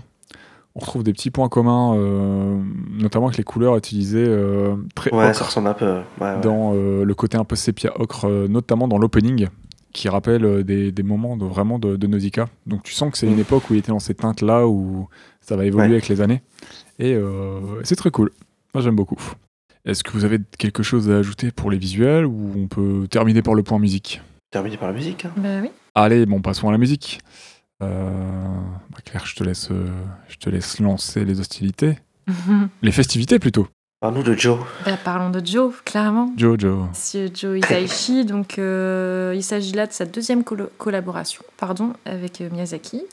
Après euh, un film dont on n'a pas trop parlé euh, jusqu'ici, euh, Nausicaa et la vallée du vent. Ce sera pas la dernière fois qu'on va en parler, je vous le dis. Je vous le dis ce soir. Donc bon, personnellement, euh, voilà, la musique, je la trouve sublime, hein, clairement. Elle, euh, elle intègre parfaitement le film et je dirais même que euh, autant dans certains films, la musique parfois, elle est comment dire, elle est anecdotique puisqu'elle accompagne plus ce qu'on va voir à l'écran qu'autre chose. Que là, je trouve que c'est une part intégrante du film. Enfin, je veux dire, sans la musique, ça changerait toute l'ambiance du film. Enfin, je sais pas comment dire. Si c'était une autre musique, ça fonctionnerait pas pareil. Euh, là, vraiment, toute la bande son, toute la bande originale, je la trouve parfaitement intégrée à ce qu'on va voir et elle participe beaucoup à l'ambiance, euh, aux émotions qu'on va ressentir. Vraiment, c'est c'est c'est canon, quoi. C'est 20 sur 20. Il est trop fort, Isaichi. Il est vraiment trop beaucoup fort. trop fort. Le thème principal de la puta, c'est super joli. C'est une balade euh, d'une grande légèreté. euh, qui prend vraiment au trip en plus quand il faut. Enfin, je sais pas, il y a, il y a des montées d'émotions. Genre, quand t'écoutes ça, je trouve ça trop beau. On ne pouvait pas imaginer mieux, moi, je trouve, pour accompagner une histoire qui évoque aussi le ciel, le vent, la liberté, la nature, enfin, toutes ces thématiques-là T'as l'impression que c'est une compo parfaite. hein. Exactement. On est amené à la rêverie, à Sur plusieurs de l'émerveillement. compos sur d'autres films aussi. hein, c'est Ouais. pareil. hein, quand je les réécoute, je me dis, mais en fait, c'est, Ah, on, on peut pas imaginer autre chose. ça- Chef-d'œuvre, hein, ouais, non, mais je suis d'accord. Vraiment, ouais, voilà, on est amené à la rêverie, l'émerveillement, la mélancolie, enfin, ça mêle plein de choses. Et puis, bah, dans les moments plus, enfin, beaucoup plus sombres, euh, comme ben, la scène du robot, etc., une musique beaucoup plus épique, guerrière, inquiétante même, euh, lors du réveil euh, du robot et de la bataille, qui rend le moment époustouflant et terrible. Enfin, je sais pas, genre, je trouve juste que les, enfin, il n'y a pas besoin de paroles, en fait, juste qu'on va voir et ce qu'on va entendre en tant que bande-son, en tant que musique, c'est ça fait la scène à part entière et ça fait naître tellement d'émotions. Enfin, c'est c'est trop beau, genre avec les trompettes et ce truc un peu voilà, ouais, comme un peu guerrier, tu vois, euh, un peu Mm. son de son de guerre. euh. on va retrouver aussi un peu ces thématiques-là pendant la, la scène de la tempête, hein, un truc un peu inquiétant comme ça avec les dragons d'éclairs et tout. Enfin, Exactement. Ouais. Clairement, c'est c'est canon. Et puis, euh, on peut aussi citer la fin, enfin la musique de, de- du générique de fin, qui reprend le thème principal de, de la puta, mais chanté cette fois-ci. Et euh, c'est trop Ouais. beau. C'est trop beau. Il n'y a rien à dire. C'est trop beau, comme toujours. Euh. Kimi wo Nozete, interprété par Azumi Inoue. Ouais, c'est ça. Eh bien, vous qui appréciez la musique, euh, y compris chers Vraiment, auditeurs, euh, ch- euh, chers auditoristes, sachez qu'on a failli euh, ne pas avoir de musique pour ce film, puisque apparemment euh, Miyazaki aurait pensé un certain temps à faire un film sans musique, et Tiens. que ce serait Isao Takahata qui aurait insisté pour intégrer une BO Ah ouais. au film. Ah bah tu vois, Et apparemment, c'est un ouais. des OST les plus chers de l'histoire du cinéma japonais. Eh, mais c'est fou. D'accord. C'est complètement fou parce que genre moi ça me, genre, ça, ça me surprend carrément d'entendre ça parce que comme je disais juste avant, genre ça fait tellement partie du film que s'il n'y avait pas cette musique, enfin Ouais, ce serait bizarre, hein. ce serait bizarre. Enfin, je sais pas ce que ça donnerait, mais ce serait un film super différent quoi. Mais lui, c'est pas le. C'est pas un peu le John Williams de Miyazaki, lui? Si, un petit peu, ouais. il lui, fait, il lui fait un peu tous ses films, non? Je sais pas, faudrait que je regarde. Euh, mais, alors, je crois, je crois qu'il a fait la musique de tous ses films sauf Lupin. Je crois que Oui, voilà, pas mais lui tous les. Ghibli, euh, c'est lui, non? Il me semble, ouais. Enfin, Ghibli euh, Miyazaki, quoi. Oui, oui, euh, Miyazaki, parce qu'il a pas fait tous les Ghibli. non. Et euh, voilà, c'est la- c'est que dans, c'est dans cette continuité d'une totale tuerie de, de Nausicaa, je trouve. Le château dans le ciel, c'est. euh, voilà, c'est vrai qu'on peut pas imaginer ne pas avoir musique pour le château dans le ciel euh, après toutes ces années euh, maintenant, quoi. Clairement. Bah, je pense que tu es d'accord, Ista, hein, la musique est, est magnifique. Oui, ouais. moi je, je disais tout à l'heure que ouais, tu tapes sur YouTube, tu tombes sur je sais pas combien de covers. Donc, carrément. Ouais. Ouais, bah, C'est une musique qui a énormément marqué. euh, je pense qu'elle a énormément marqué au Japon et chez nous. Bon, chez nous, elle s'est arrivée plus tard, donc ça a dû marquer dans les années 2000, quoi. Bah, vu qu'il y a 900 000 personnes qui sont allées voir au cinéma, je pense que ça a plutôt intéressé les gens. Ouais. Et bah, c'est de la, voilà, c'est c'est super bien. Euh, Dès que j'entends le thème principal, moi j'ai envie de voler, euh, survoler une île flottante, euh, de sauter Mhm. d'île en île. Enfin, c'est. Chevaucher ton dragon. Pour les intéressés, euh, il y a un concert complet de Joe Hisaishi sur YouTube qui reprend, euh, qui reprend ses compos, pas toutes, mais les grands thèmes. euh, il fait une sélection des grands thèmes qu'il a composés pour les films de, Miyagi- de Miyazaki au sein de Ghibli. Et euh, il y a même une version sans les entractes, juste avec la musique. Et euh, écoutez là, c'est une tuerie. Ok. Deuxième info, si vous regardez le film en version US, Joe Hisaishi a réenregistré la compo avec un, avec un orchestre en allongeant, euh, je crois, une trentaine de minutes, je sais plus, pour combler les blancs pour le, pour le public américain. Parce qu'apparemment, ils, ils sont pas Oui, capables d'apprécier un film dans lequel il y a des blancs, parce qu'apparemment, ils ont même rajouté quelques scènes de dialogue pour combler les blancs. Voilà, voilà. Voilà, voilà. Oui, bah, le public américain, il, ouais, il se distingue beaucoup par de- des trucs comme ça. Comme euh, l'histoire avec Parasite, euh, qu'ils avaient du mal avec les sous-titres. quoi, bon. On en avait déjà cité une phrase, euh, une ligne de dialogue qui avait été rajoutée pour Kiki. euh, Enfin voilà quoi. Je vais pas émettre de jugement, mais Oui, je me souviens. Ne nous lançons pas Voilà, voilà. dedans, mais on voit, on voit où tu veux en venir. Euh, Bon, moi, dès l'ouverture, hein, dès l'opening, euh, je parlais de l'opening d'un- d'une de mes séquences favoris du film, et la musique, elle est. euh, c'est le thème, qui, de, le thème de, de la puta qui, qui démarre, c'est une, c'est- une tuerie, c'est- magnifique. Et je crois avoir décelé un petit truc, je sais pas si c'est un clin d'œil, si c'est une marotte, si c'est volontaire ou pas, mais je crois avoir décelé à la fin du générique d'intro. Ça se conclut par trois petites notes qui semblent être des notes de piano ou de guitare, mais je crois que c'est du piano. Et elles semblent être les mêmes que celles au piano qui donnent le tempo dans le thème de Nausicaa. J'ai beaucoup trop écouté ce thème. Voilà, voilà. Le mec a l'oreille absolue, quoi. Je sais pas si j'ai l'oreille absolue, mais j'ai beaucoup écouté le thème de Nausicaa et les Pour trois ça. petites notes à la fin, j'ai fait. Ah, un truc je là. connais. Ça, je connais. Ces trois notes-là, là, ça me dit euh, quelque chose. elles sont bien distinctes euh, un peu après l'intro de la musique du thème principal de Nausicaa.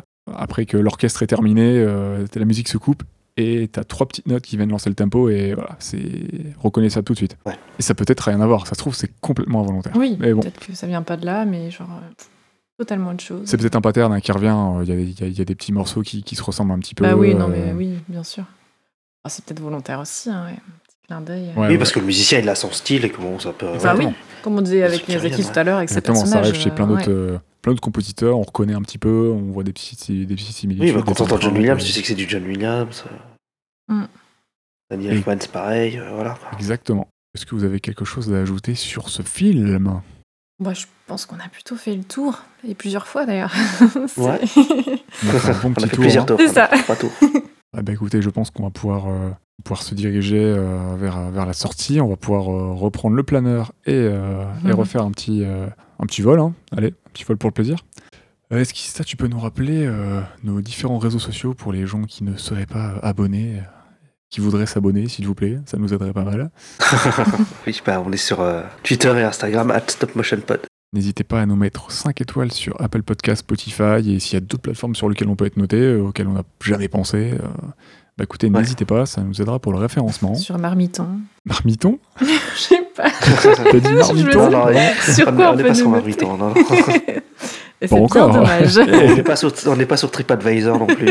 Un jour, peut-être. On sait déjà ce qu'on va faire pour le prochain épisode, bien sûr. Lequel d'entre vous veut annoncer le prochain épisode? Vas-y, Sta. Alors attends, faut que je regarde le le- C'est moi, qui... c'est moi qui ai choisi ce film, je crois, en plus d'ailleurs. Le prochain, c'est. Oui, c'est celui-là. Oui, oui, c'est celui-là. Oui, donc le prochain film, ce sera How to Train a Dragon ou euh, Dragon en fait. Voilà. Ça va plus vite. Dragon. Cache ta joie. Pourquoi Donc, euh, je je sais pas, t'as Je suis content, genre- moi j'aime bien. T'as Oui. dit dragon en mode blasé, super l'ambiance. Non, parce que c'est vrai, j'ai dit How to Train a Dragon. Donc, euh, le film de, des studios DreamWorks, sorti en 2010. hein. ouais, et d'ailleurs, on n'a jamais parlé de DreamWorks dans ce podcast, donc, euh, Ah, Pas encore. Une première. Ok. Donc ça va être intéressant. Bah, j'espère, euh, j'espère, je sais que ça va être intéressant. Le film est très cool et euh, ça va être un plaisir de le revoir et d'apprendre Ouais. des choses dessus. Yes. N'hésitez pas à aller faire un petit tour du côté d'Ultimates pour les gens qui ne connaîtraient pas. On a sorti un épisode très récemment sur Cowboy Bebop, la série euh, originale. Bah, merci pour cet épisode, hein, euh, Claire et Aïsta. C'était, euh, c'était très cool de, de faire un nouvel épisode sur un film aussi chouette euh, avec oui. vous. Merci à vous. Toujours un plaisir. Merci de m'avoir, invité. Bah écoute, euh, tu, viens quand tu veux. C'est pas souvent là, finalement. Merci de nous avoir écoutés et on vous dit, euh, on vous dit à très vite. À bientôt. Salut. Bisous. La bise. Allez, à très vite dans les airs avec un prochain, un prochain film. Ciao, ciao.